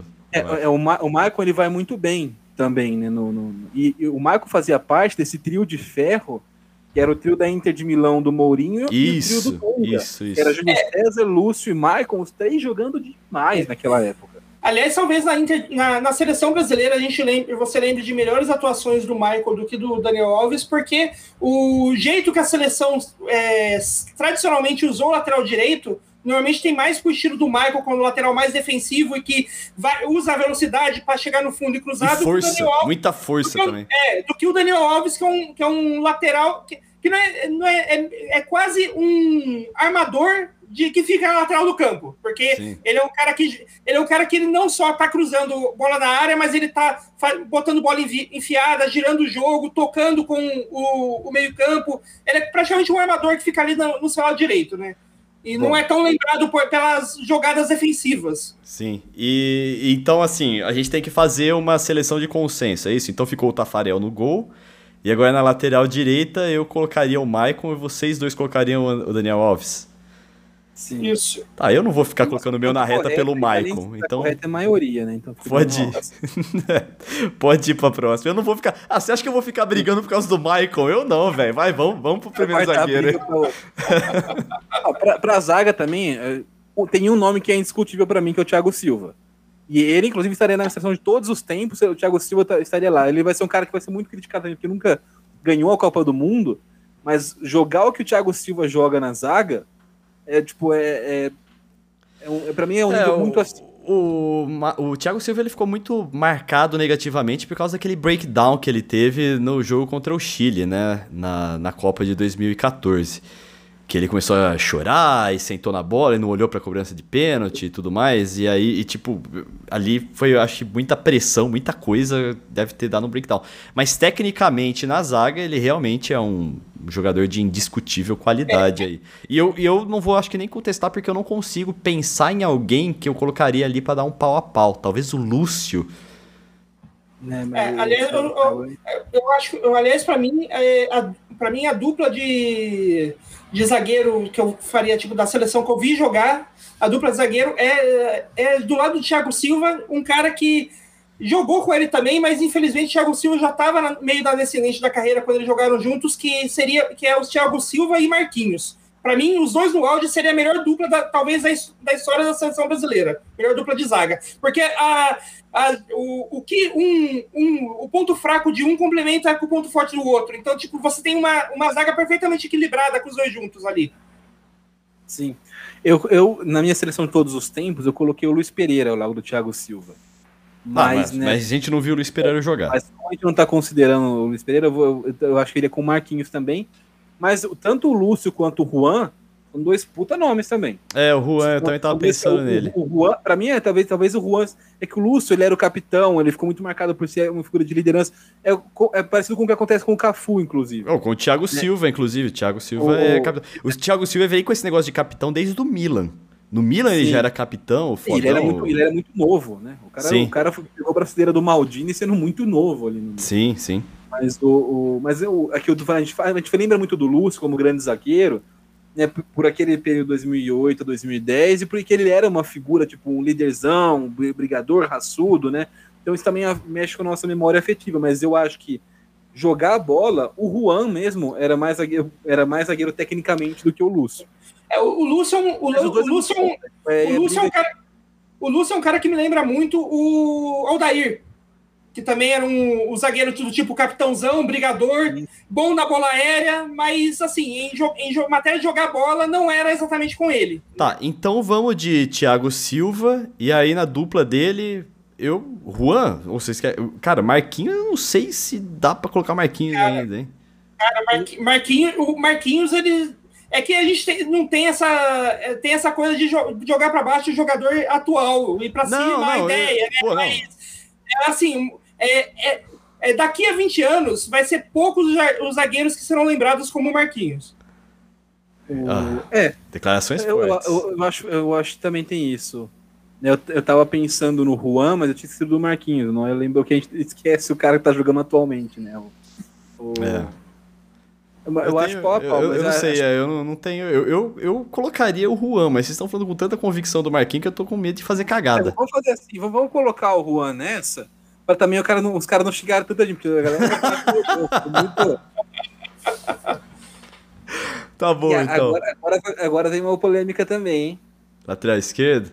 É. Bom, é, é, obviamente a galera vai falar de Roberto Carlos, claro, muito baseado nos jogos de Pro Evolution Soccer, Winning Eleven, é, que o cara era um monstro, mas de fato a, a, perna esquerda do Roberto Carlos foi lendária por anos e anos. assim. Né, Aí eu acho que vai entrar uma. Diferente do lateral direito, pra mim não, é, não há tanta comparação. O Daniel Alves é bastante superior aos demais. Acho que o, o Roberto Carlos é uma questão de como, o que você quer que seu lateral faça em campo. Então, por- porque pra mim, ele é muito, ele é ótimo jogador, muito bom mesmo, histórico, mas o Marcelo também. É te falar que, pra, que, Então. te falar que na minha lista, o Roberto Carlos ali, do- dos que eu vi jogar, ele ficaria em terceiro até da seleção brasileira. Eu colocaria o, o Roberto Carlos atrás tanto do Marcelo quanto do Júnior. Caramba, cara. É, olha, eu concordo que eu colocaria o Marcelo porque eu acho o Marcelo muito mais completo do que o Roberto Carlos. É, Mas assim, o, o caso do Júnior é porque é mais pelo estilo de futebol que eu penso que o lateral tem que ter do que o Roberto Carlos. Porque o Roberto Carlos, é, para mim, pro, pro estilo que eu gosto de futebol, o Roberto Carlos ele bateria falta e não faria mais nada em campo. Ele só bateria falta. É, o Roberto Carlos, cara, ele tinha muita técnica, ele fazia muita jogada plástica também, umas matadas no peito, sabe? Umas coisas que fazem a gente falar assim, nossa, futebol, arte, né? Então. é, mas eu concordo que o Marcelo, em termos de é, ser mais completo. É claro que o, o Roberto Carlos é o ídolo do Marcelo, né? Foi uma passagem de bastão ali que aconteceu no Real Madrid e tudo mais. Só que, como também colocaria o Marcelo nessa lateral esquerda aí, é só que o Roberto Carlos é. Cara, realmente a, a, a, a parte afetiva com o Roberto Carlos é muito forte, principalmente pelos gols históricos que ele fez, o chute histórico dele, o fato dele ter ganhado a Copa de 2002. E também eu acho que o, Mar- o Roberto Carlos, cara, eu nunca esqueço uma vez que eu tava vendo um jogo do Real Madrid. Eu acho que era, era Real Madrid e algum outro time menor da. Eu não lembro qual que era. Da, da Espanha, era Campeonato Espanhol. E aí, um cara, um atacante do outro time tinha passado na frente dele e ia receber sozinho na área. Meu, a hora que o. Antes do cruzamento sair, o juiz olhando pro, pro cruzamento, a hora que o jogador passou do lado dele, ele viu que não ia conseguir acompanhar, ele colocou o pé na frente do jogador, que o jogador caiu. Aí o cara cruzou, o jogador já tava caído, o juiz não deu nada. E eu, eu falei assim: gênio! Caramba, que malícia, que, que, que, que visão, que, você sabe, O, tipo. o Roberto Carlos, ele é, ele é, isso não dá pra discutir, um, tipo, um dos grandes jogadores da posição da história do, do, do Brasil e do mundo também, né? Lateral Sim. você, Histórico, então, tipo, não- histórico. Não, é. Eu, eu, eu, eu não sei, tipo, eu ficaria em dúvida, depende muito de como você quer que joga esse time, entre o Roberto Carlos e o Marcelo. Pra mim, os dois são muito, muito bons. eu colocaria o acharia pra gente Marcelo, que o Marcelo, porque sim, pra mas enfiar a é um- é um bica. mais duro do que o Daniel Alves e Cafu, pra mim, por exemplo. Embora o Cafu tenha uma memória afetiva muito grande também. Sim, é que pra enfiar a bica na bola, eu acho que tem outros jogadores que também poderiam fazer isso, sabe? Então eu colocaria o Marcelo. Certo. Va- Meio tudo campo, bem? então? Marcelo? Marcelo. Vamos lá. Meio campo. Volante, primeiro volante. Dunga. Dunga. Dunga é uma boa escolha. Eu não, não tenho. É, e aí, eu também ia que- colocar o Dunga. Entra no, te não, no tema de, de fake news, que a gente estava falando de, de futebol brasileiro, de, de futebol em geral, né? Essa ideia de que o Dunga era um cara grosso e raçudo só, O Dunga jogava bola pra caramba, o Dunga dava passe, o Dunga Não. era um meio campista. é, eu convido completo. você a pausar isso aqui, vai no YouTube agora e procura Dunga final da Copa de 94. O que ele jogou é um absurdo, cara. Eu acho que eu nunca vi uma partida de um volante desse jeito, cara. É, não só isso. é, é fora do, do, Ah, o- do real, o- assim. O Dunga, é um, o Dunga é, um, é um pouco de. É talvez um, um, antepass, um antepassado, entre muitas aspas, do que é hoje o Fernandinho. Um, um cara que Precedente, consegue- predece- É, predecessor. o prece- é, um, um cara que, um cara que ele tem qualidade no passe para começar o, o movimento do ataque e ele tem qualidade na defesa para se você precisar ser um terceiro zagueiro, ele consegue facilmente fazer esse, é, fazer esse papel. Nossa, o... falha o Tarujo. né, o, não só o Dunga, o time inteiro de 94 ficou sinônimo de, de raça, de, de falta de qualidade, mas era um time muito bom tecnicamente. Não, é, eu tô falando mesmo. do Dunga de parte técnica mesmo, assim, Sim, da, dos desarmes, E- e dos aí, passes. É incrível o que ele fez naquela final. Eu, tenho, eu tô com a estatística pronta aqui, inclusive, porque aqui tem informação. O- os 10 jogadores que mais fizeram passes em todas as Copas, o cara que mais passou foi o Dunga. Então, Caramba, tipo, em- considerando uma edição de Copa do Mundo, em 94, o Dunga deu 692 passes. O segundo Olha. colocado é o Xavi, na Espanha em 2010, com 657. Tem o Felipe Lan, o Mascherano, o Tony Kroos, e ainda em sexto, o Dunga de novo em 98. Ele é, inclusive, o único cara que aparece duas vezes na lista de jogadores que mais fizeram passe em Copa do Cara, Mundo. eu vou mudar Ele é um o nome desse podcast. O título ficou- desse podcast eu vou mudar pra Justiça pra Dunga. O que, que você É, falou no é final um- aí? Eu é um interrompi, ótimo foi mal. Pra mim, assim, é, é indiscutível ele estar na seleção. Se você está considerando os anos 90 pra cá, se, se você voltar, você pode pensar. Na minha seleção de todos os tempos, por exemplo, eu não coloquei o Dunga, porque eu tinha o Falcão na minha, no, no meu repertório ali. Né? Aí então eu montei o, Uhum. o, o meu, a minha meiuca sem o Dunga, mas. Não, eu fico- eu fico mais confortável. pra não ter o Dunga. É, eu fico mais confortável fazendo com jogadores que eu vi jogar, que eu fico mais, mais seguro É, nas minhas escolhas. É, e se, e se não for, eu também acho que, tipo, não tem dúvida o Dunga, e se não fosse o Dunga, acho que teria que ser o César Sampaio, porque acho que é os únicos, os dois caras que, pra mim, é, é fora de série dessa, ma- nessa. Dos anos 90 pra frente, foram os dois melhores que eu vi jogar na seleção nessa posição de primeiro volante. Quem que a gente tem hoje da, na volância aí do, do Brasil? Hoje é o Felipe, Felipe Melo, né? O Não, Fernandinho. Felipe, não, Felipe Melo. Felipe Não, tô- Melo já foi. né? Tipo, não, não na seleção brasileira hoje, mas no- o que são os expoentes. A, né, gente tem, o- do- a gente tem o Casimiro hoje. né? É, o Casemiro. Casimiro, velho, Casimiro é bom. Casimiro e Fernandinho. Pra mim tem, tem tudo pra ser uma, uma ótima dupla, só que a gente não. O jeito que a seleção brasileira joga não, não, favorece, não favorece muito o jogo do Fernandinho e do Casemiro, mas é uma, qualquer seleção do mundo gostaria de ter, como a gente teve na última Copa, Casemiro e Fernandinho à disposição. Aliás, um, um, um meio-campista que, que eu acho que, é, que é, não tá tão abaixo do, do Casemiro e do Fernandinho nesse nível de ser jogadores que são bons tanto na defesa quanto em, em passe para começar o ataque, né? É, é um cara que eu, eu não sei se ele ainda tá brasileiro ou se ele foi naturalizado, mas é o Alan, que jogava no, no Napoli, agora tá, tá acho que no. Everton. No, Sim, no- tá no? Everton, joga muito. Eu acho que ele- eles não, ele não perde nada pro Casemiro e pro, e, pro- e pro Fernandinho. É, Ele agora. estava num, num time de grande destaque, né? O Napoli não tem tanto, tanto reconhecimento quanto tem os outros times aqui no Brasil. Teve um pouco mais por causa do. O time da Napoli recentemente era muito vistoso, então teve alguma, algum destaque, mas realmente, por exemplo, Alan, eu não, não teria pensado nele se não tivesse trazido. É, o, é, o time do Napoli teve destaque com o trio, na época que o trio do meio de campo era o, o Alan, o Jorginho, que hoje tá no Chelsea, e o Hansi, que continua no Napoli. Nossa, esse Hansik joga, velho. Esse Hansik É. joga, velho. Olho nele. É, Então, vamos tocar o time. Vamos. É, agora eu acho que a gente tem que pensar em meio campistas pra gente saber qual que vai ser a disposição tática. Eu, colo- eu montaria. Vamos colocar com três, porque aí eu já, já tenho. Aí usa meio- dois pontas já? Sim. E um É, centroavantão. não, pra mim, o próximo meio-campista da seleção brasileira, tipo, depois do Dunga, Ronaldinho não Gaúcho. pode ser outro senão o Kaká. Não, e o Ronaldinho Gaúcho. Kaká e o Ronaldinho Gaúcho. Mas o Ronaldinho, acho que ele né, não seria nem tanto meia na, na, Ué, ah, O auge colocaria foi jogando na meia. Ah, tá, você colocaria ele na ponta. Ah, tá bom, É, eu, eu preciso pensar se eu, o que eu quero encaixar ele. Não, mas agora já que você falou do Kaká, eu concordo que o Kaká tem que estar nesse time aí. O Kaká, em termos de arranque, em termos de trazer, pegar. Aquele negócio que eu falei há, há uns episódios atrás, de colocar a bola embaixo do braço e resolver jogo, o Kaká tem muito disso.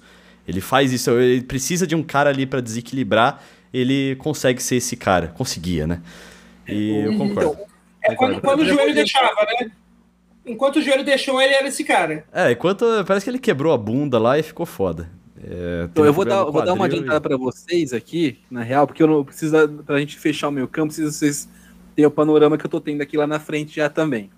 Eu tô pensando, no, no meu ataque, se, for, se a gente for for botar três atacantes, pra mim é Ronaldo, Romário e Neymar. E aí, no meio do campo, essa última vaga, a gente colocou Dunga e Kaká, essa última vaga ficaria pra mim não com o Ronaldinho, mas sim com o Rivaldo. Uh, ficou difícil, hein? Entendeu? É. Aí, Pra, pra encaixar. Se você, Ficou difícil. se você não colocar o Ronaldinho Gaúcho na seleção, É, qual, qual- qual- qual que você é quase pensou no, é pecado pra essa, pra essa, é, pra essa qual, qual que você galera. pensou no seu, no seu trio de ataque? Neymar, Ronaldo e Romário. Eu, eu, eu, eu seria mais polêmico ainda, eu deixaria o Ronaldo fora para colocar o Ronaldinho Gaúcho no lugar dele.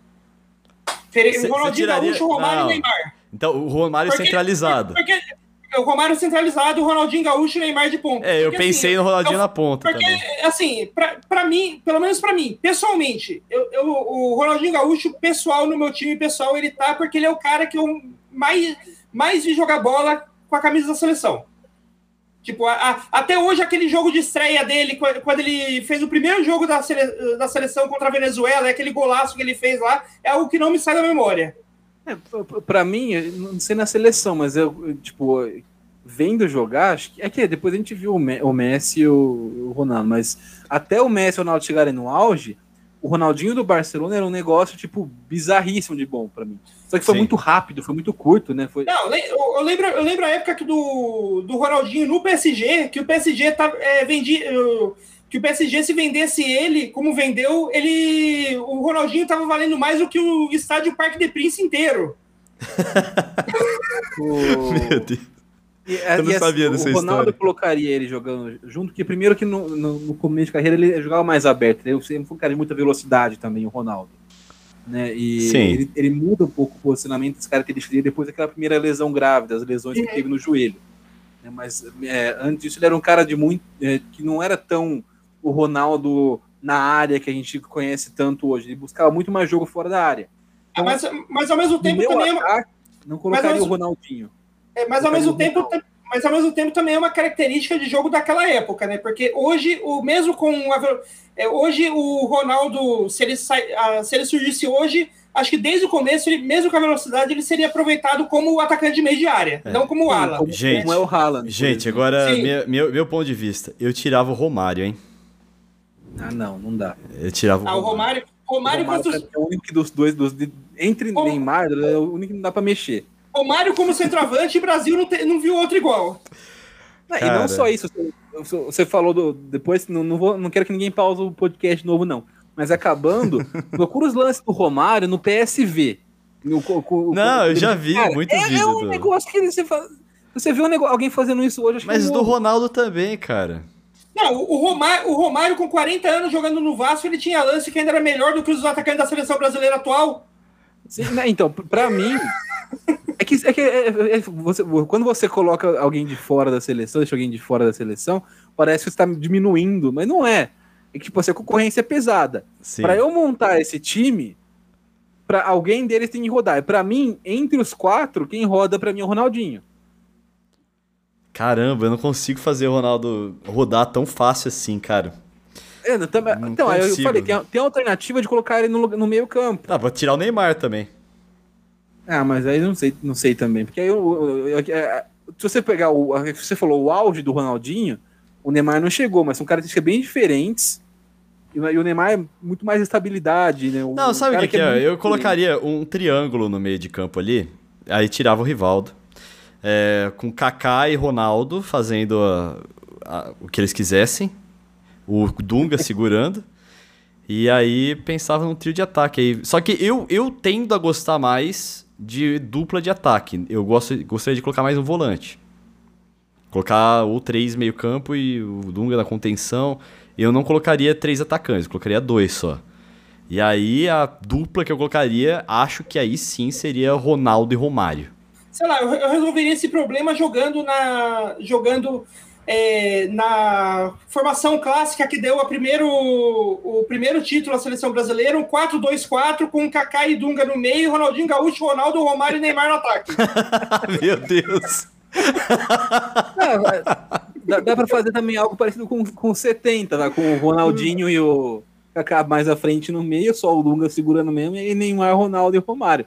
Acho que, dá, acho que a, a, gente vai, vai acabar fechando isso, porque no meio, a gente, entre colocar o Rivaldo e colocar o Ronaldinho, mesmo que signifique abrir e expor completamente o time do autogol, foda-se. Não, não, é, é, que, é, que, é, é que nem é, é, alguns, o Net joga hoje no, no basquete. Tipo, ele, ele não tem defesa nenhuma, ele toma 150 pontos num jogo, mas se ele faz 155, ele ganha o jogo.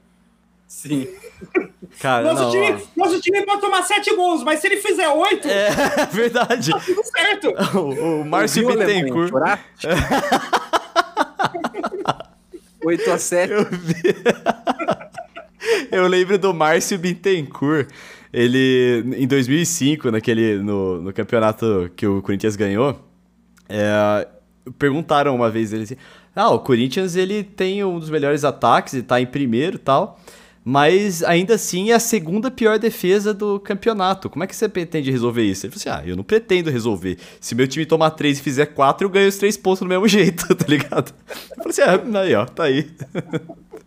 É uma visão diferente. A gente sempre, você vê como a nossa cultura sempre tende a tentar não perder, tentar não tomar.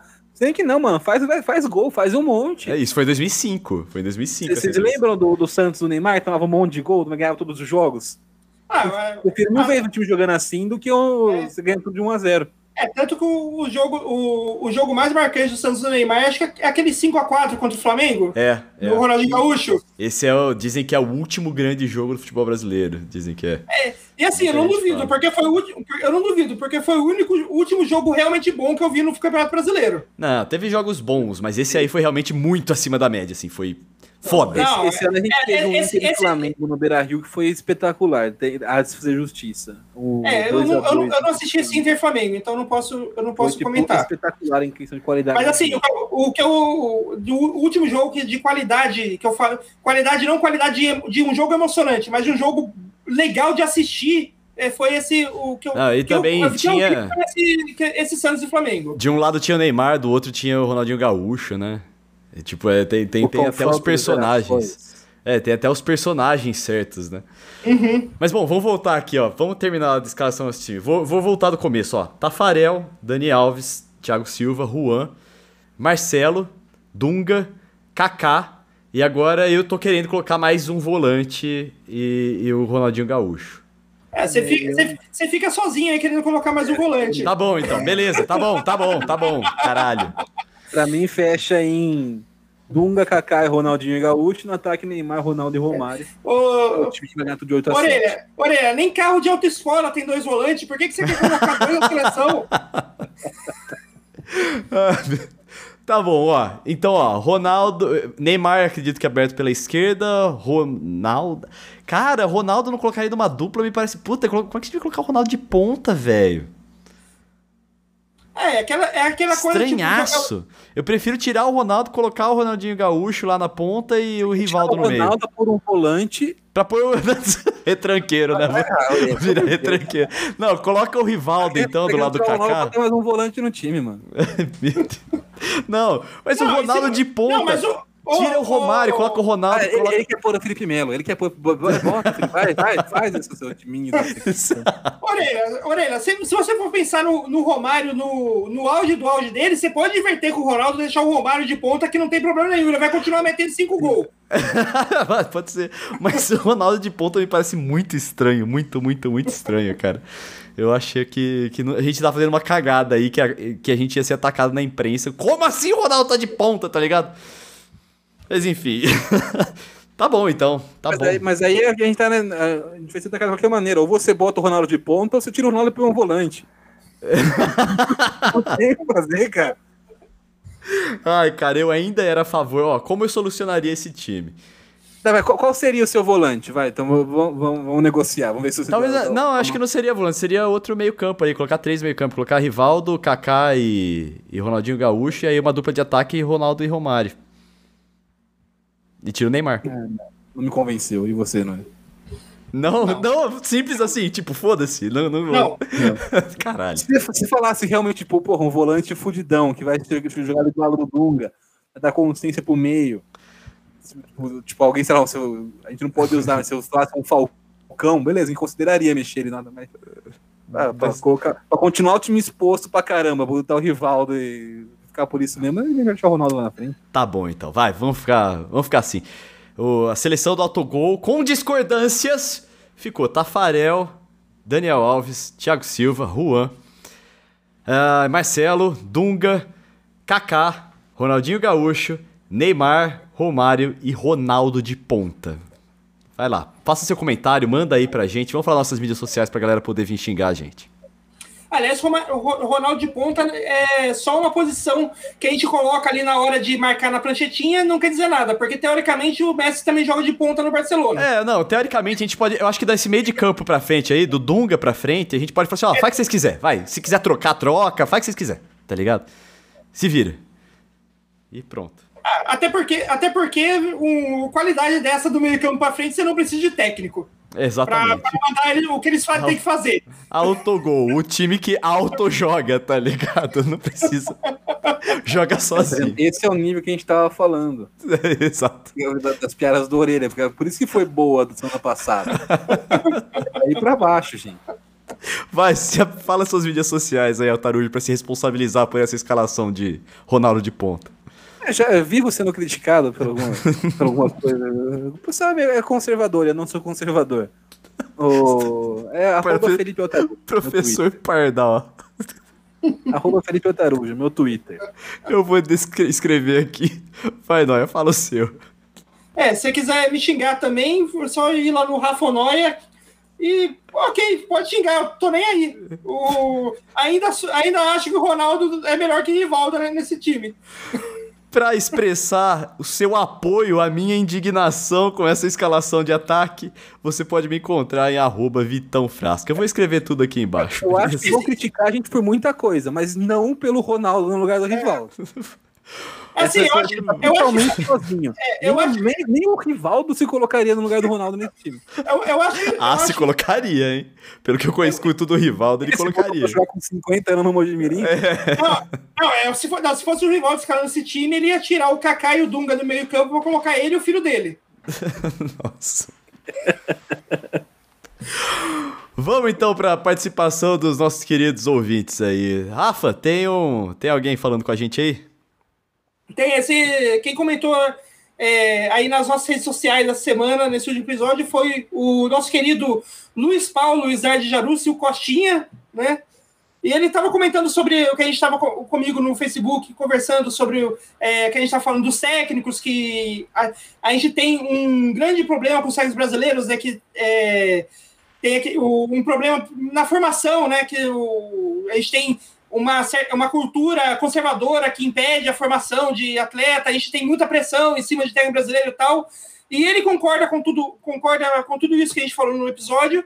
E ele trouxe uma ideia que eu achei bem interessante, que é a ideia de tipo, será que a saída para a gente melhorar é, a cultura de técnicos do Brasil é começar esses técnicos saírem do país para se formarem lá fora?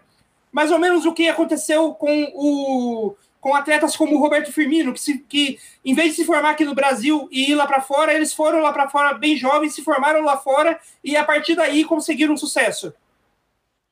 Então, depende muito de qual é o objetivo aí, né? Você não, quer que os caras sejam formados lá fora para treinar aqui, não vai dar certo da mesma maneira, porque o problema daqui não é o técnico. A gente falou semana passada, né? O problema não é que os, os nossos treinadores não têm recurso, não têm inteligência, não têm capacidade para fazer um negócio diferente. Para mim, não adianta nada você trazer, você formar o cara lá, ele chegar aqui e ter que lidar com os diretores do São Paulo. Imagina você vai, você pega um, treinador brasileiro e forma lá, e chega aqui é o Leco, o presidente dele. Vai fazer o quê? É, mas aí no caso, o caso não é exatamente tipo formar os técnicos para mudar o futebol brasileiro, mas formar os técnicos para a gente acabar com essa, com essa ideia de que o Brasil não forma técnico.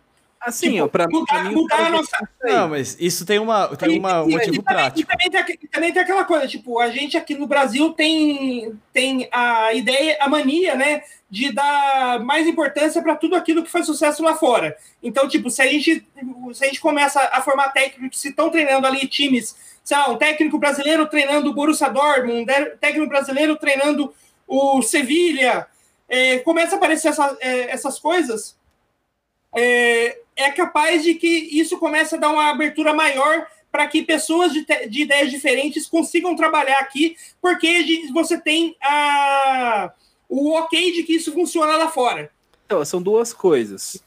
Primeiro, eu, eu acho que em relação à a, a, a, permanência né, de técnicos brasileiros em outros mercados, seria legal sim, porque eu, eu, aqui, aqui a gente está falando, que a gente falou do São Paulo, do, do Abel, do Jorge Jesus, vale para outros também. Tipo, aqui, em questão tipo, de planejamento, profissionalismo, é um buraco muito mais fundo do que os outros lugares.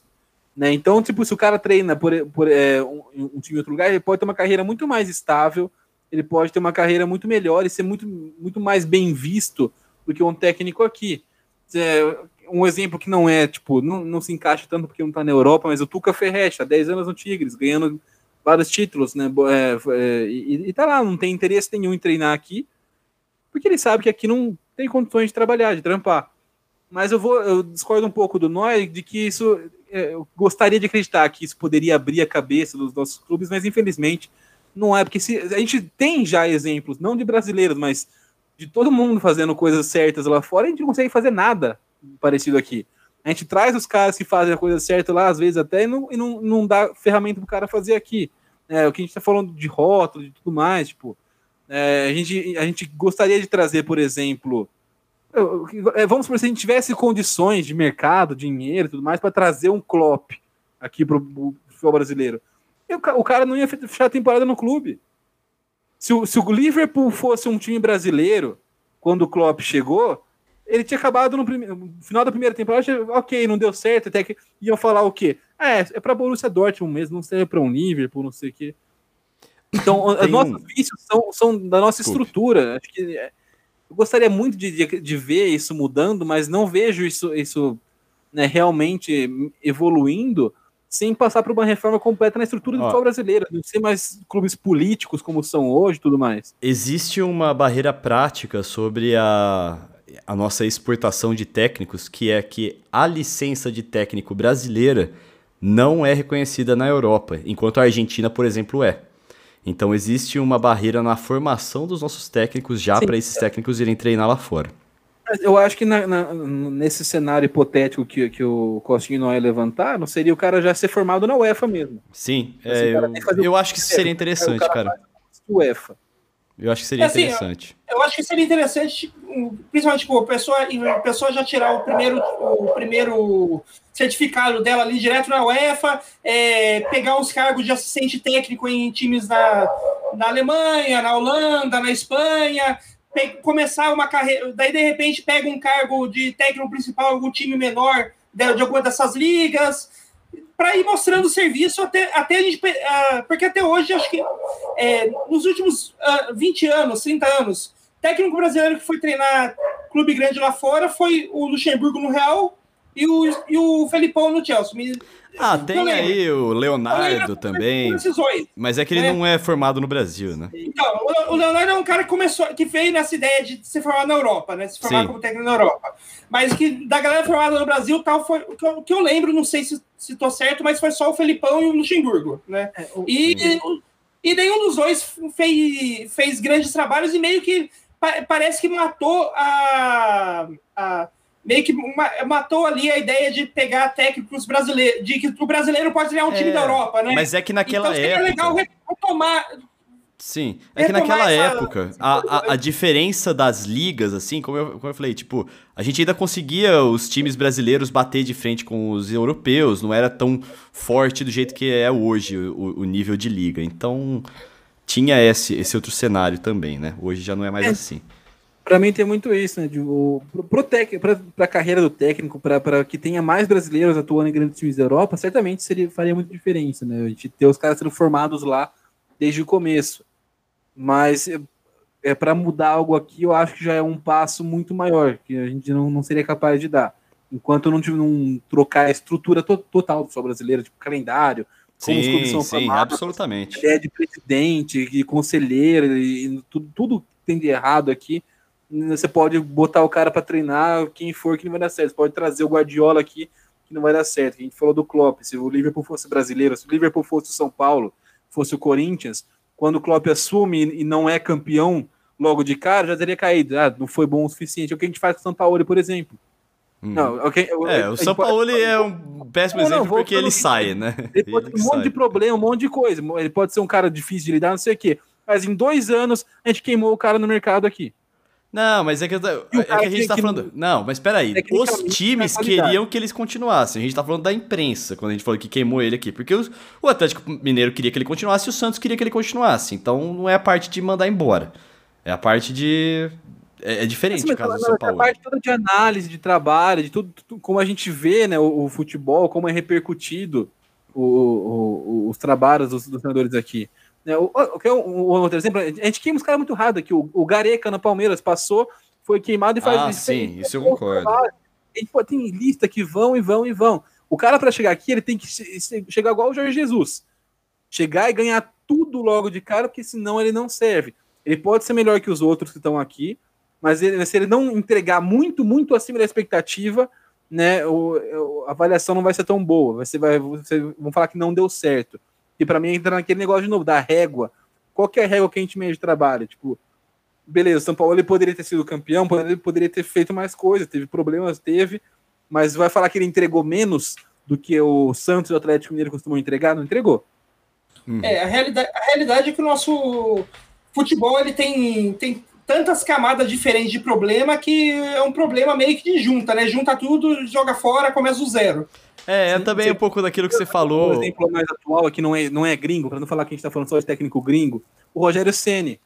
O Rogério Ceni é um ótimo treinador, fez um baita trabalho no Fortaleza, um baita trabalho no Flamengo, não tinha como trabalhar no Cruzeiro, fez e... um bom trabalho dentro do que dava para fazer no São Paulo também. É, aliás, aliás, o trabalho do São Paulo é, dele foi muito acima da média para um técnico que estava começando ali, né? Tipo, não só, não, só, não só no primeiro trabalho dele, como no primeiro trabalho dele no, no clube que ele já era ídolo e que estava uma completa bagunça. Sim, o, é. o Rogério Ceni no São Paulo, ele não fez nada que não, tudo que ele deveria, que tudo que ele tinha obrigação de fazer, ele fez. Chegou na semifinal do Campeonato Paulista e caiu para um time grande, o Corinthians. Chegou, chegou na Copa do Brasil e caiu só para o Cruzeiro, o time que foi campeão naquela edição da Copa do Brasil. O Campeonato Brasileiro perdeu jogos que os times, o São Paulo mente perde, né? Mas os jogos que tinha que ganhar, ganhou.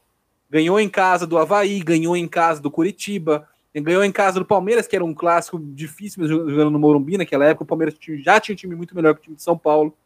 Né? Então, é um cara que entregou dentro do que o São Paulo poderia oferecer a um treinador. Não, e ele tinha uma meta. Ele tinha uma meta de, de aproveitamento que ele tinha que chegar lá. E ele chegou nessa meta, ele estava acima dessa meta, que era de 52,4%, 54%, uma coisa assim. E mesmo assim foi mandado embora.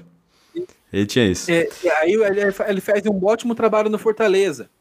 E aí, a hora que ele chega no Flamengo, e, pô, o Flamengo vindo de várias trocas em, em sequência. Tudo bem, tem um timaço e tudo, mas não tem como você fazer o, dar uma cara para aquele time logo de cara. O time era o time de um jeito que jogava do Jesus, aí mudou radicalmente, porque o estilo do Domenech tipo, é, é, são ideias opostas em relação à, posição e, e, jogo de função.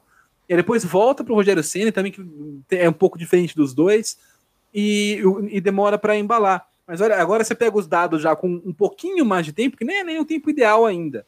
Você compara o Fortaleza né, no Brasileirão 2020 sem, com o Rogério Senna, tem 44% de aproveitamento que para um time que, com, com o elenco e com a investimento de Fortaleza tá ótimo.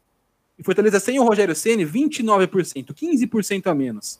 O Flamengo sem o Rogério Ceni tem 58% de aproveitamento. O Flamengo com o Rogério Ceni 70% de aproveitamento. E, e Só que, as pessoas são muito afobadas, como falou Orelha, em já é. falar que ah, não serve para time grande. Quantas vezes a gente não ouviu durante umas duas, três semanas na televisão, jornalista que a gente considera, pô, cara legal, inteligente, não fala bosta, não sei o quê, falando que talvez o Rogério Ceni fosse técnico de Fortaleza, não de Flamengo. É, e, Otório, e assim, ó, pode, quer apostar quanto que quinta-feira, que quando chegar aí na, no dia 25, aí, que a gente vai ter a rodada final do Brasileirão, que o Flamengo tem altas chances de sair campeão. Se o Flamengo for campeão desse ano, é, a, vai, essa mesma galera aí vai estar tá falando que o Flamengo foi campeão apesar do Rogério e não por causa dele. Sim. É e, vai diminuir, e, vai, e vai diminuir o. Não, não só a, a mudança de trabalho, a qualidade do trabalho que ele teve, que foi que levou o Flamengo saísse ali daquela, daquela parte de. de a, o, o grupão ali da Libertadores, que ele, onde ele estava perdido, para chegar no topo da tabela onde está hoje, faltando uma rodada para o fim do campeonato e diminuir o título, que vai ser o primeiro, do, o, o, primeiro de uma carreira que começou há pouquíssimo tempo. Tipo, e aí vem é, o expor, é, o, o Orelha falou a mesma coisa do Diniz. O São Paulo liderou apesar do Diniz. Não é, não é bem assim que funciona. Olha, olha o time do São Paulo. O São Paulo, eh, hoje é segunda-feira, 22 de fevereiro. O São Paulo acabou de perder para o Poçante Botafogo. Esse é o time do São Paulo. E é o time que liderou o Brasileirão por várias rodadas, jogou o melhor futebol do Brasil na temporada 2020. Tipo, nenhum, nenhum time no auge jogou mais do que, do que aquele São Paulo. Caiu porque problemas de diretoria, transição de, de, de presidente e também porque o elenco é limitado. Mas aí você deixar o, como o senhor Orelha falou, que chegou a pesar, o São Paulo tinha, o São Paulo, o São Paulo não tinha time. O Gabriel Sara, quem pegou foi ele. O Luan sempre teve muito potencial, mas quem fez o Luan jogar de fato foi ele. O, quem encontrou o Daniel Alves foi ele, o Luciano foi ele que trouxe. O Brenner estaria jogando, sendo, sendo emprestado para Ponte Preta a essa altura, da, igual está sendo um monte de jogador do, do Sub-20 do São Paulo, inclusive esse foi o destaque final, depois eu volto nisso, não estaria jogando no São Paulo. O Arboleda estava já escanteado, pronto para ser dispensado de graça pelo São Paulo. Tudo isso foi o cara que montou. Aí na hora que não dá certo, é, tá vendo? É, é os caras saindo da toca. Dinizismo. Tá vendo? É, o dinizismo, olha aí, ó, o dinizismo aí, ó, olha aí, ó. Tudo que o cara construiu é, foi, é, é, não só não é valorizado, quando falam que o São Paulo chegou lá apesar dele, sendo que só chegou lá. Se um dia o São Paulo teve uma remota chance de, com esse time medíocre, ser campeão brasileiro, foi por causa do Fernando Diniz. Enfim, não vou comentar não, foda-se.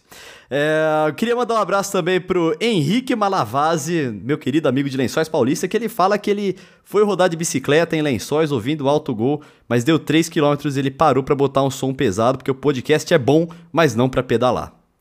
É isso aí, ele também falou que gostou muito da, da piada do Noia sobre o Keno ter uma característica parecida com o Hulk, que é o drible seguido de chute forte para fora, e também rachou o bico com a explicação do Altarujo sobre quem é o Trellis, aquele que tomou uma dedada no cu do Rodrigo. Fez a carreira dele no futebol brasileiro assim. É, muito bem. Pra você aliás, que quer... aliás, nada melhor do que o nosso repórter, que é o Fio Terra, pra falar de dedada no cu, né?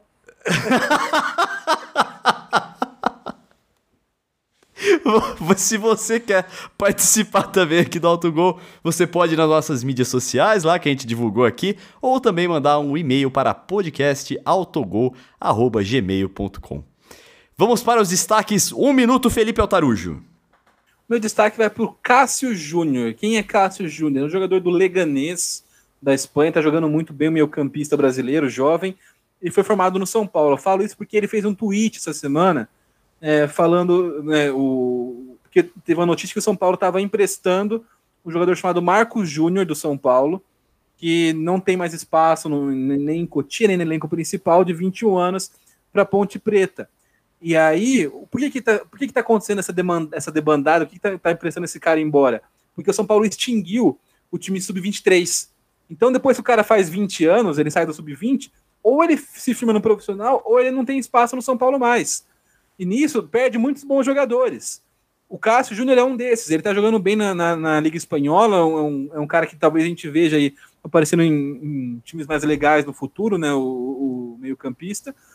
É, e, ele, e ele fez o tweet falando exatamente isso: que ele, palavras dele, abre aspas, investe em Cotia para depois despejar os atletas promissores porque não tem uma categoria de transição. E aí ele matou a pau. Esse é um problema grave do São Acabou Paulo. Acabou seu minuto já, viu? Eu falei agora há pouco. O Brenner estaria nesse, nesse, nesse bolo se não fosse o Diniz achar o cara encostado lá no, nesse, nesse limbo do São Paulo, estaria lá.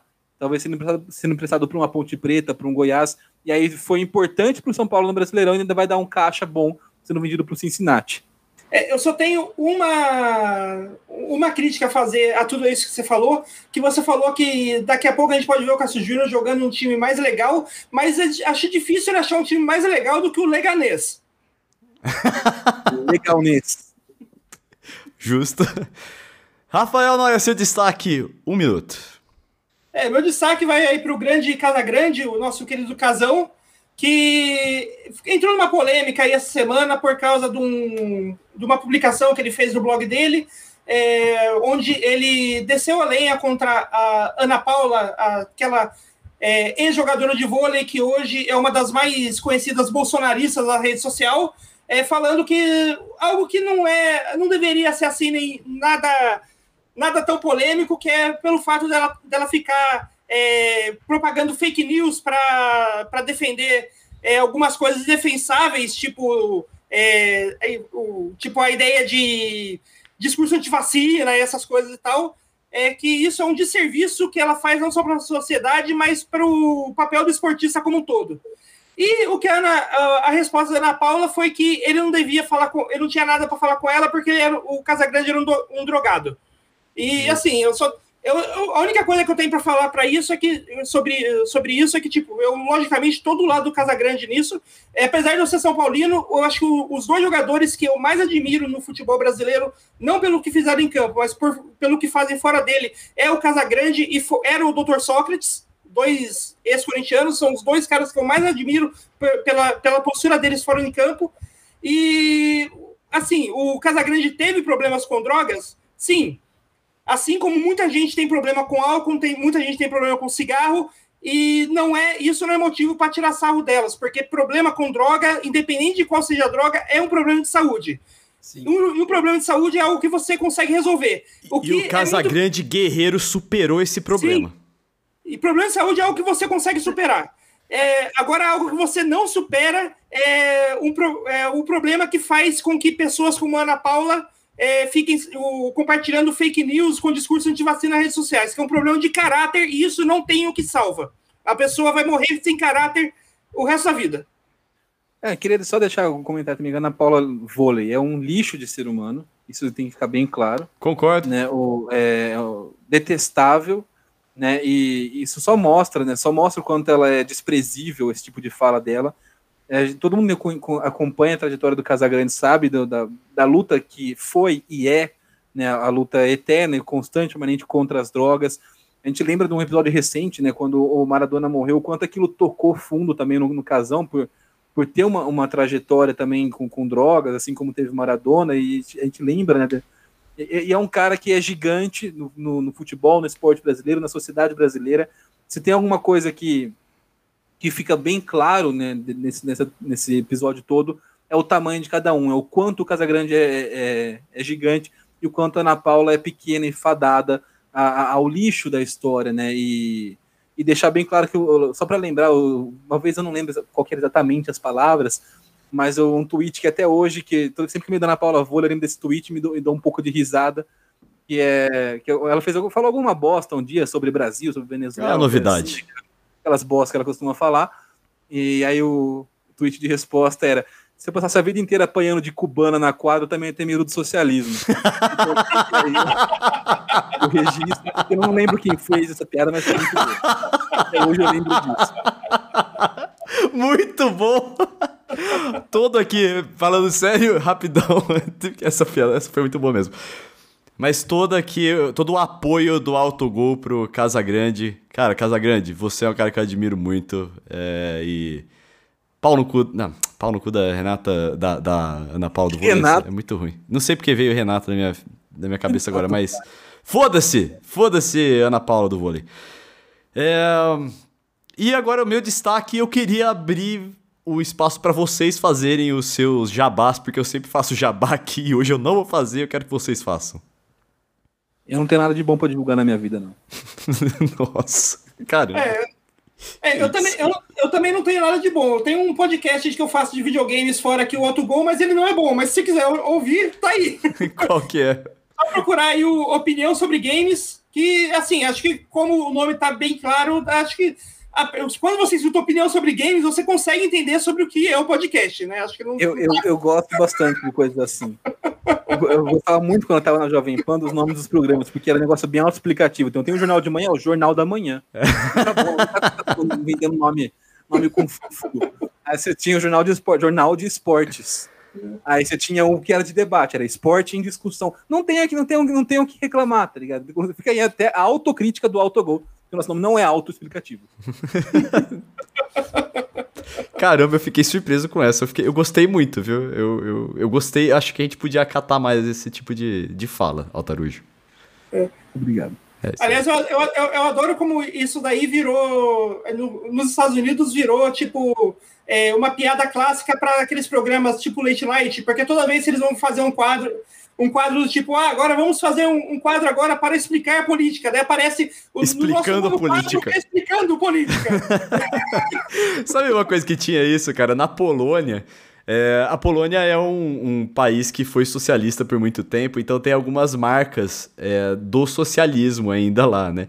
Então, tipo, a loja de roupa chama loja de roupa, ou chama roupa barata, tá ligado? É tipo o desenho do pica-pau, né? É, é, é, tipo comida isso. para jacaré. Aliás esse, aliás, esse negócio de calça de roupa é um, é um jabá, é um jabá é, é, de graça que eu vou fazer aqui, mas é porque aqui na Cidade de Agudos tem uma loja de roupa que eu acho que é a melhor loja de roupa em matéria de junção de nome com o slogan. Uhum. Porque é, a loja de roupa, a loja se chama Calça Investe e o slogan é a loja que, onde você calça e veste. Muito bom. Eu tenho uma melhor. Essa é de Bauru, no calçadão de Bauru lá. São duas lojas, uma do lado da outra. Uma chama Bolsas e Sapatos, a outra chama só Bolsas. é, em Bauru tem a clássica Peter Pão, que é a padaria que é o Peter Pan. É, cara. Bauru é uma cidade ótima pra esse tipo de coisa. Não. Aliás, aliás, não só Peter Pão, como em Bauru tinha também, mas já fechou a Japão, que também era outra padaria. Japão. Não, mas Peter Pan existe no mundo inteiro, cara. Em Berlim tem uma hamburgueria que chama Peter Pani, que é pane é pão em italiano, né? Então isso aí Qualquer é... de Bauru. É... Vamos embora então, galera. Muito obrigado aí para você que escutou o Autogol. Se lembre de se inscrever, de assinar, de seguir aqui o, o Autogol. É muito bom ter você escutando a gente, beleza? Aquele abraço. Falou. Falou, galera.